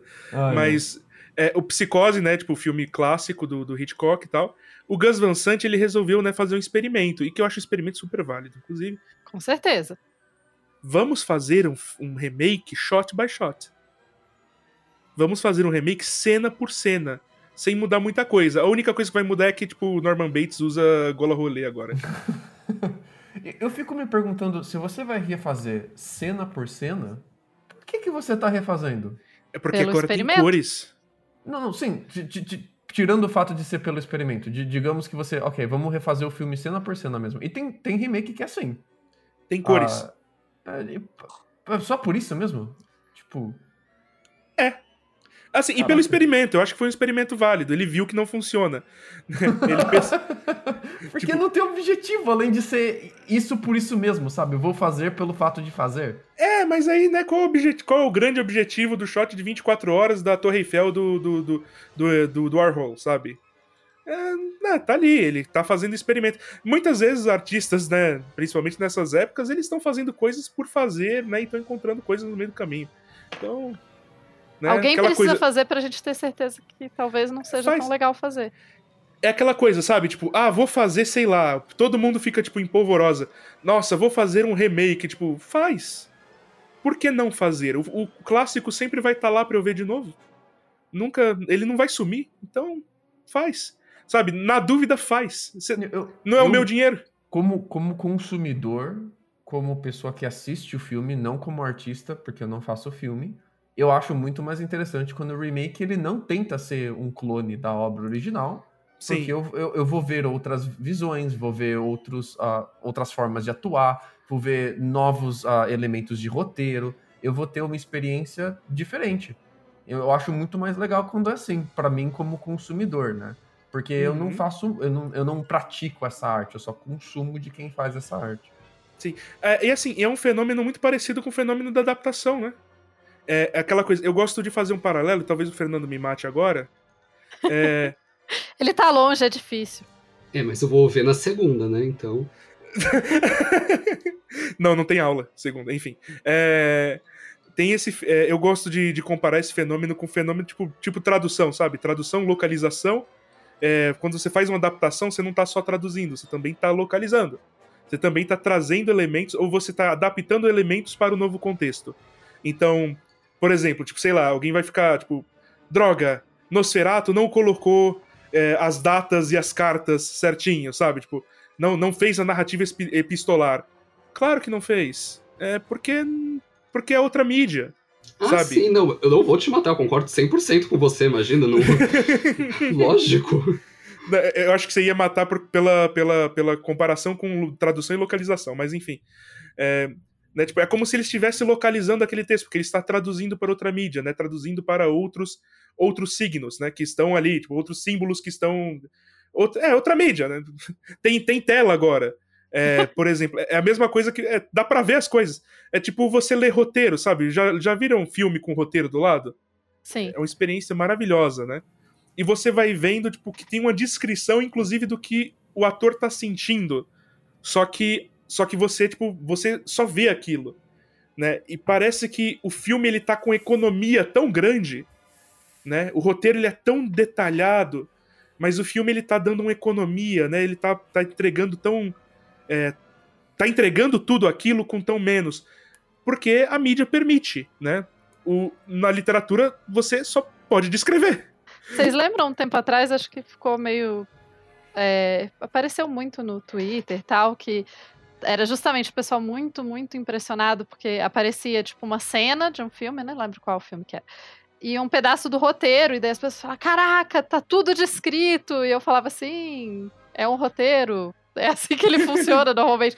Não tô, eu sei que tem roteiros minimalistas, eu sei que nem, nem todo mundo trabalha nesse esquema, mas é isso, né? O roteiro, ele, ele efetivamente traz tudo que vai acontecer, né? Eu gosto muito de fazer esse exercício de qual era a intenção do diretor com determinados detalhes de cada cena, porque é um filme que ele tá muito distante de mim. Ele tá 100 anos de distância de mim. Eu não entendo qual é a cabeça dessas pessoas há 100 anos atrás, sabe? O que eu uhum. posso ler é o que foi escrito sobre elas e um pouco do que elas escreveram sobre elas mesmas, talvez. mas é, é, é muito difícil imaginar, é, é um exercício muito complicado de fazer em um filme tão antigo, tão diferente do que eu tô acostumado. Mas mesmo assim eu gosto de fazer esse exercício, porque ele me revela sobre mim mesmo e me, e me faz aprender mais com os filmes, né? E uh, alguns, algumas escolhas uh, específicas eu queria perguntar para vocês uh, se vocês qual a intenção que você acha que o diretor tinha na hora que ele fez essa escolha. especificamente a escolha de colocar o Hutter mais participativo na história, de fazer ele voltar e, e, e, tá, e, de repente tomar o protagonismo da história, e também fazer a escolha do uh, de focar tanto na parte do mar, uh, na parte em que o Nosferatu ele tá se, se fazendo translado de barco nele, tem momentos extensos, prolongados de takes do mar, das ondas, e, e, e, do barco atravessando as ondas e das ondas atravessando o barco, do barco da direita para a esquerda, do barco da esquerda para a direita, de noite, de dia, de ângulos diferentes. Ele foca muito na água e muito no mar. E eu não entendi isso. Eu fiquei. Não, entendi o que, que, Além do óbvio, que é a passagem de tempo, né? Eu não entendi qual era a intenção do diretor. Queria perguntar para vocês o que, que vocês acharam. Bem, é, eu vou, né, vou esticar aqui minha cabeça e vou tentar, eu vou tentar dar uma interpretação que essencialmente, né, como toda interpretação, é cheia de furo. É, mas eu creio que a intenção de colocar um personagem principal, né, mais, mais participativo, tem a ver com a ideia de que ele está querendo criar uma, criar uma circularidade, não uma história que tem um fim em si mesma. Né? Não que Drácula não tenha, mas ele tem a possibilidade de se estender mais, né, por conta do, do, do da mídia, né, que é livro. Então ele está tentando ali a partir desse personagem criar esta essa circularidade, enfim, esse, é, essa finalização. É, e a cena da, da água, né, de colocar o barco e tal, eu acho que dá uma ideia de iminência. Ele está chegando, ele está se aproximando, né? E aí é para criar esse, realmente esse Tal, elemento talvez de, de força da natureza incontrolável, né? Você não controla as marés, você só navega por elas. Também, a gente pode estar. Tá, ou pode ser, tipo, as duas coisas ao mesmo tempo, no sentido de que ele, ele tá vindo, né? Enquanto isso, em paralelo, o Hunter também tá vindo. Isso. Quem vai chegar primeiro? Sabe? Criar o suspense, né? Assim, do. Exato. Não sei. É, essa é minha, essa é minha hipótese. Às vezes o cara só curtia mesmo fazer take de, de água, de, pois de é. maré. Eu falar, talvez. A minha teoria é sempre ele achava barcos muito legais. e o fato. E, o, e ele trazer mais o personagem, para mim, é um pouco. Por funcionar, talvez, na tela, né? Essa ideia de que você tem um personagem que já tá reconhecido e tal. E porque não ia colocar tanto protagonismo para uma mulher, então é melhor ter o, o, cara voltando, né? Pra... Porque você precisa da, do sofrimento dele no final ali. Hum, e olha aí, olha aí, olha aí. Não, não, Antissemitismo não, não, é o único preconceito que tá aqui. Não, não pego, não tinha Mas assim, por, por essa via. É, é, essa parte para mim, é, eu sempre. Justamente pelo período, assim, né? A, a, uma misoginia quase esperada, né, no filme. Então, sim, acho sim. faz sentido, assim, até porque o sacrifício da ele no final faz ele fica muito mais dramático porque o marido dela vai sofrer por isso, né? Só o sacrifício dela não não uhum. é tão uhum. dramático quanto ver o sofrimento dele. Sim. É, é aquela coisa, né? Você falou misoginia esperada e e é, é, a gente, é bom a gente se policiar para não cometer alguns anacronismos, né? Sim, sim. Eu, quando eu falo no, esperado é porque é isso, né? Porque. Faz é... parte, da, faz parte do, do, espírito da época, né? Sim. A gente não pode sim, simplesmente apontar o dedo, tipo, ah, seus preconceituosos, tipo, já faz 100 anos, né? Esse pessoal todo morreu já. né? A gente a, a, realidade contingente é a presente. A gente, a gente pode apontar para as pessoas que estão do nosso lado, né? É, a realidade contingente é a presente. A gente não vai mudar o passado né? Apesar de apesar de entendê-lo pode ser bastante útil. É, mas enfim, é, achei interessante, achei interessante essa, esse, seu, esse seu questionamento, Lucas. É, eu acho que a gente pode ir encerrando por aqui. Eu acho que a gente já se estendeu bastante. Acho que se É. deixar a gente fica falando por horas, então, né? É, nossa. É, mas enfim. É isso, a gente vai encerrando por aqui. Muito obrigado, pessoal, por terem aceitado o convite. É, ele se estende, né? Ele se estende totalmente. Então é, né? Ele se estende a tudo. Então, né, vocês são sempre bem-vindos. É, e é isso, a gente vai encerrando por aqui. Então é isso, pessoal. Muito obrigado, até a próxima e tchau. Tchau, aí vocês falam tchau junto. Tchau. Cuidado com o Nosferato. Ele vai te pegar. Ai, ai.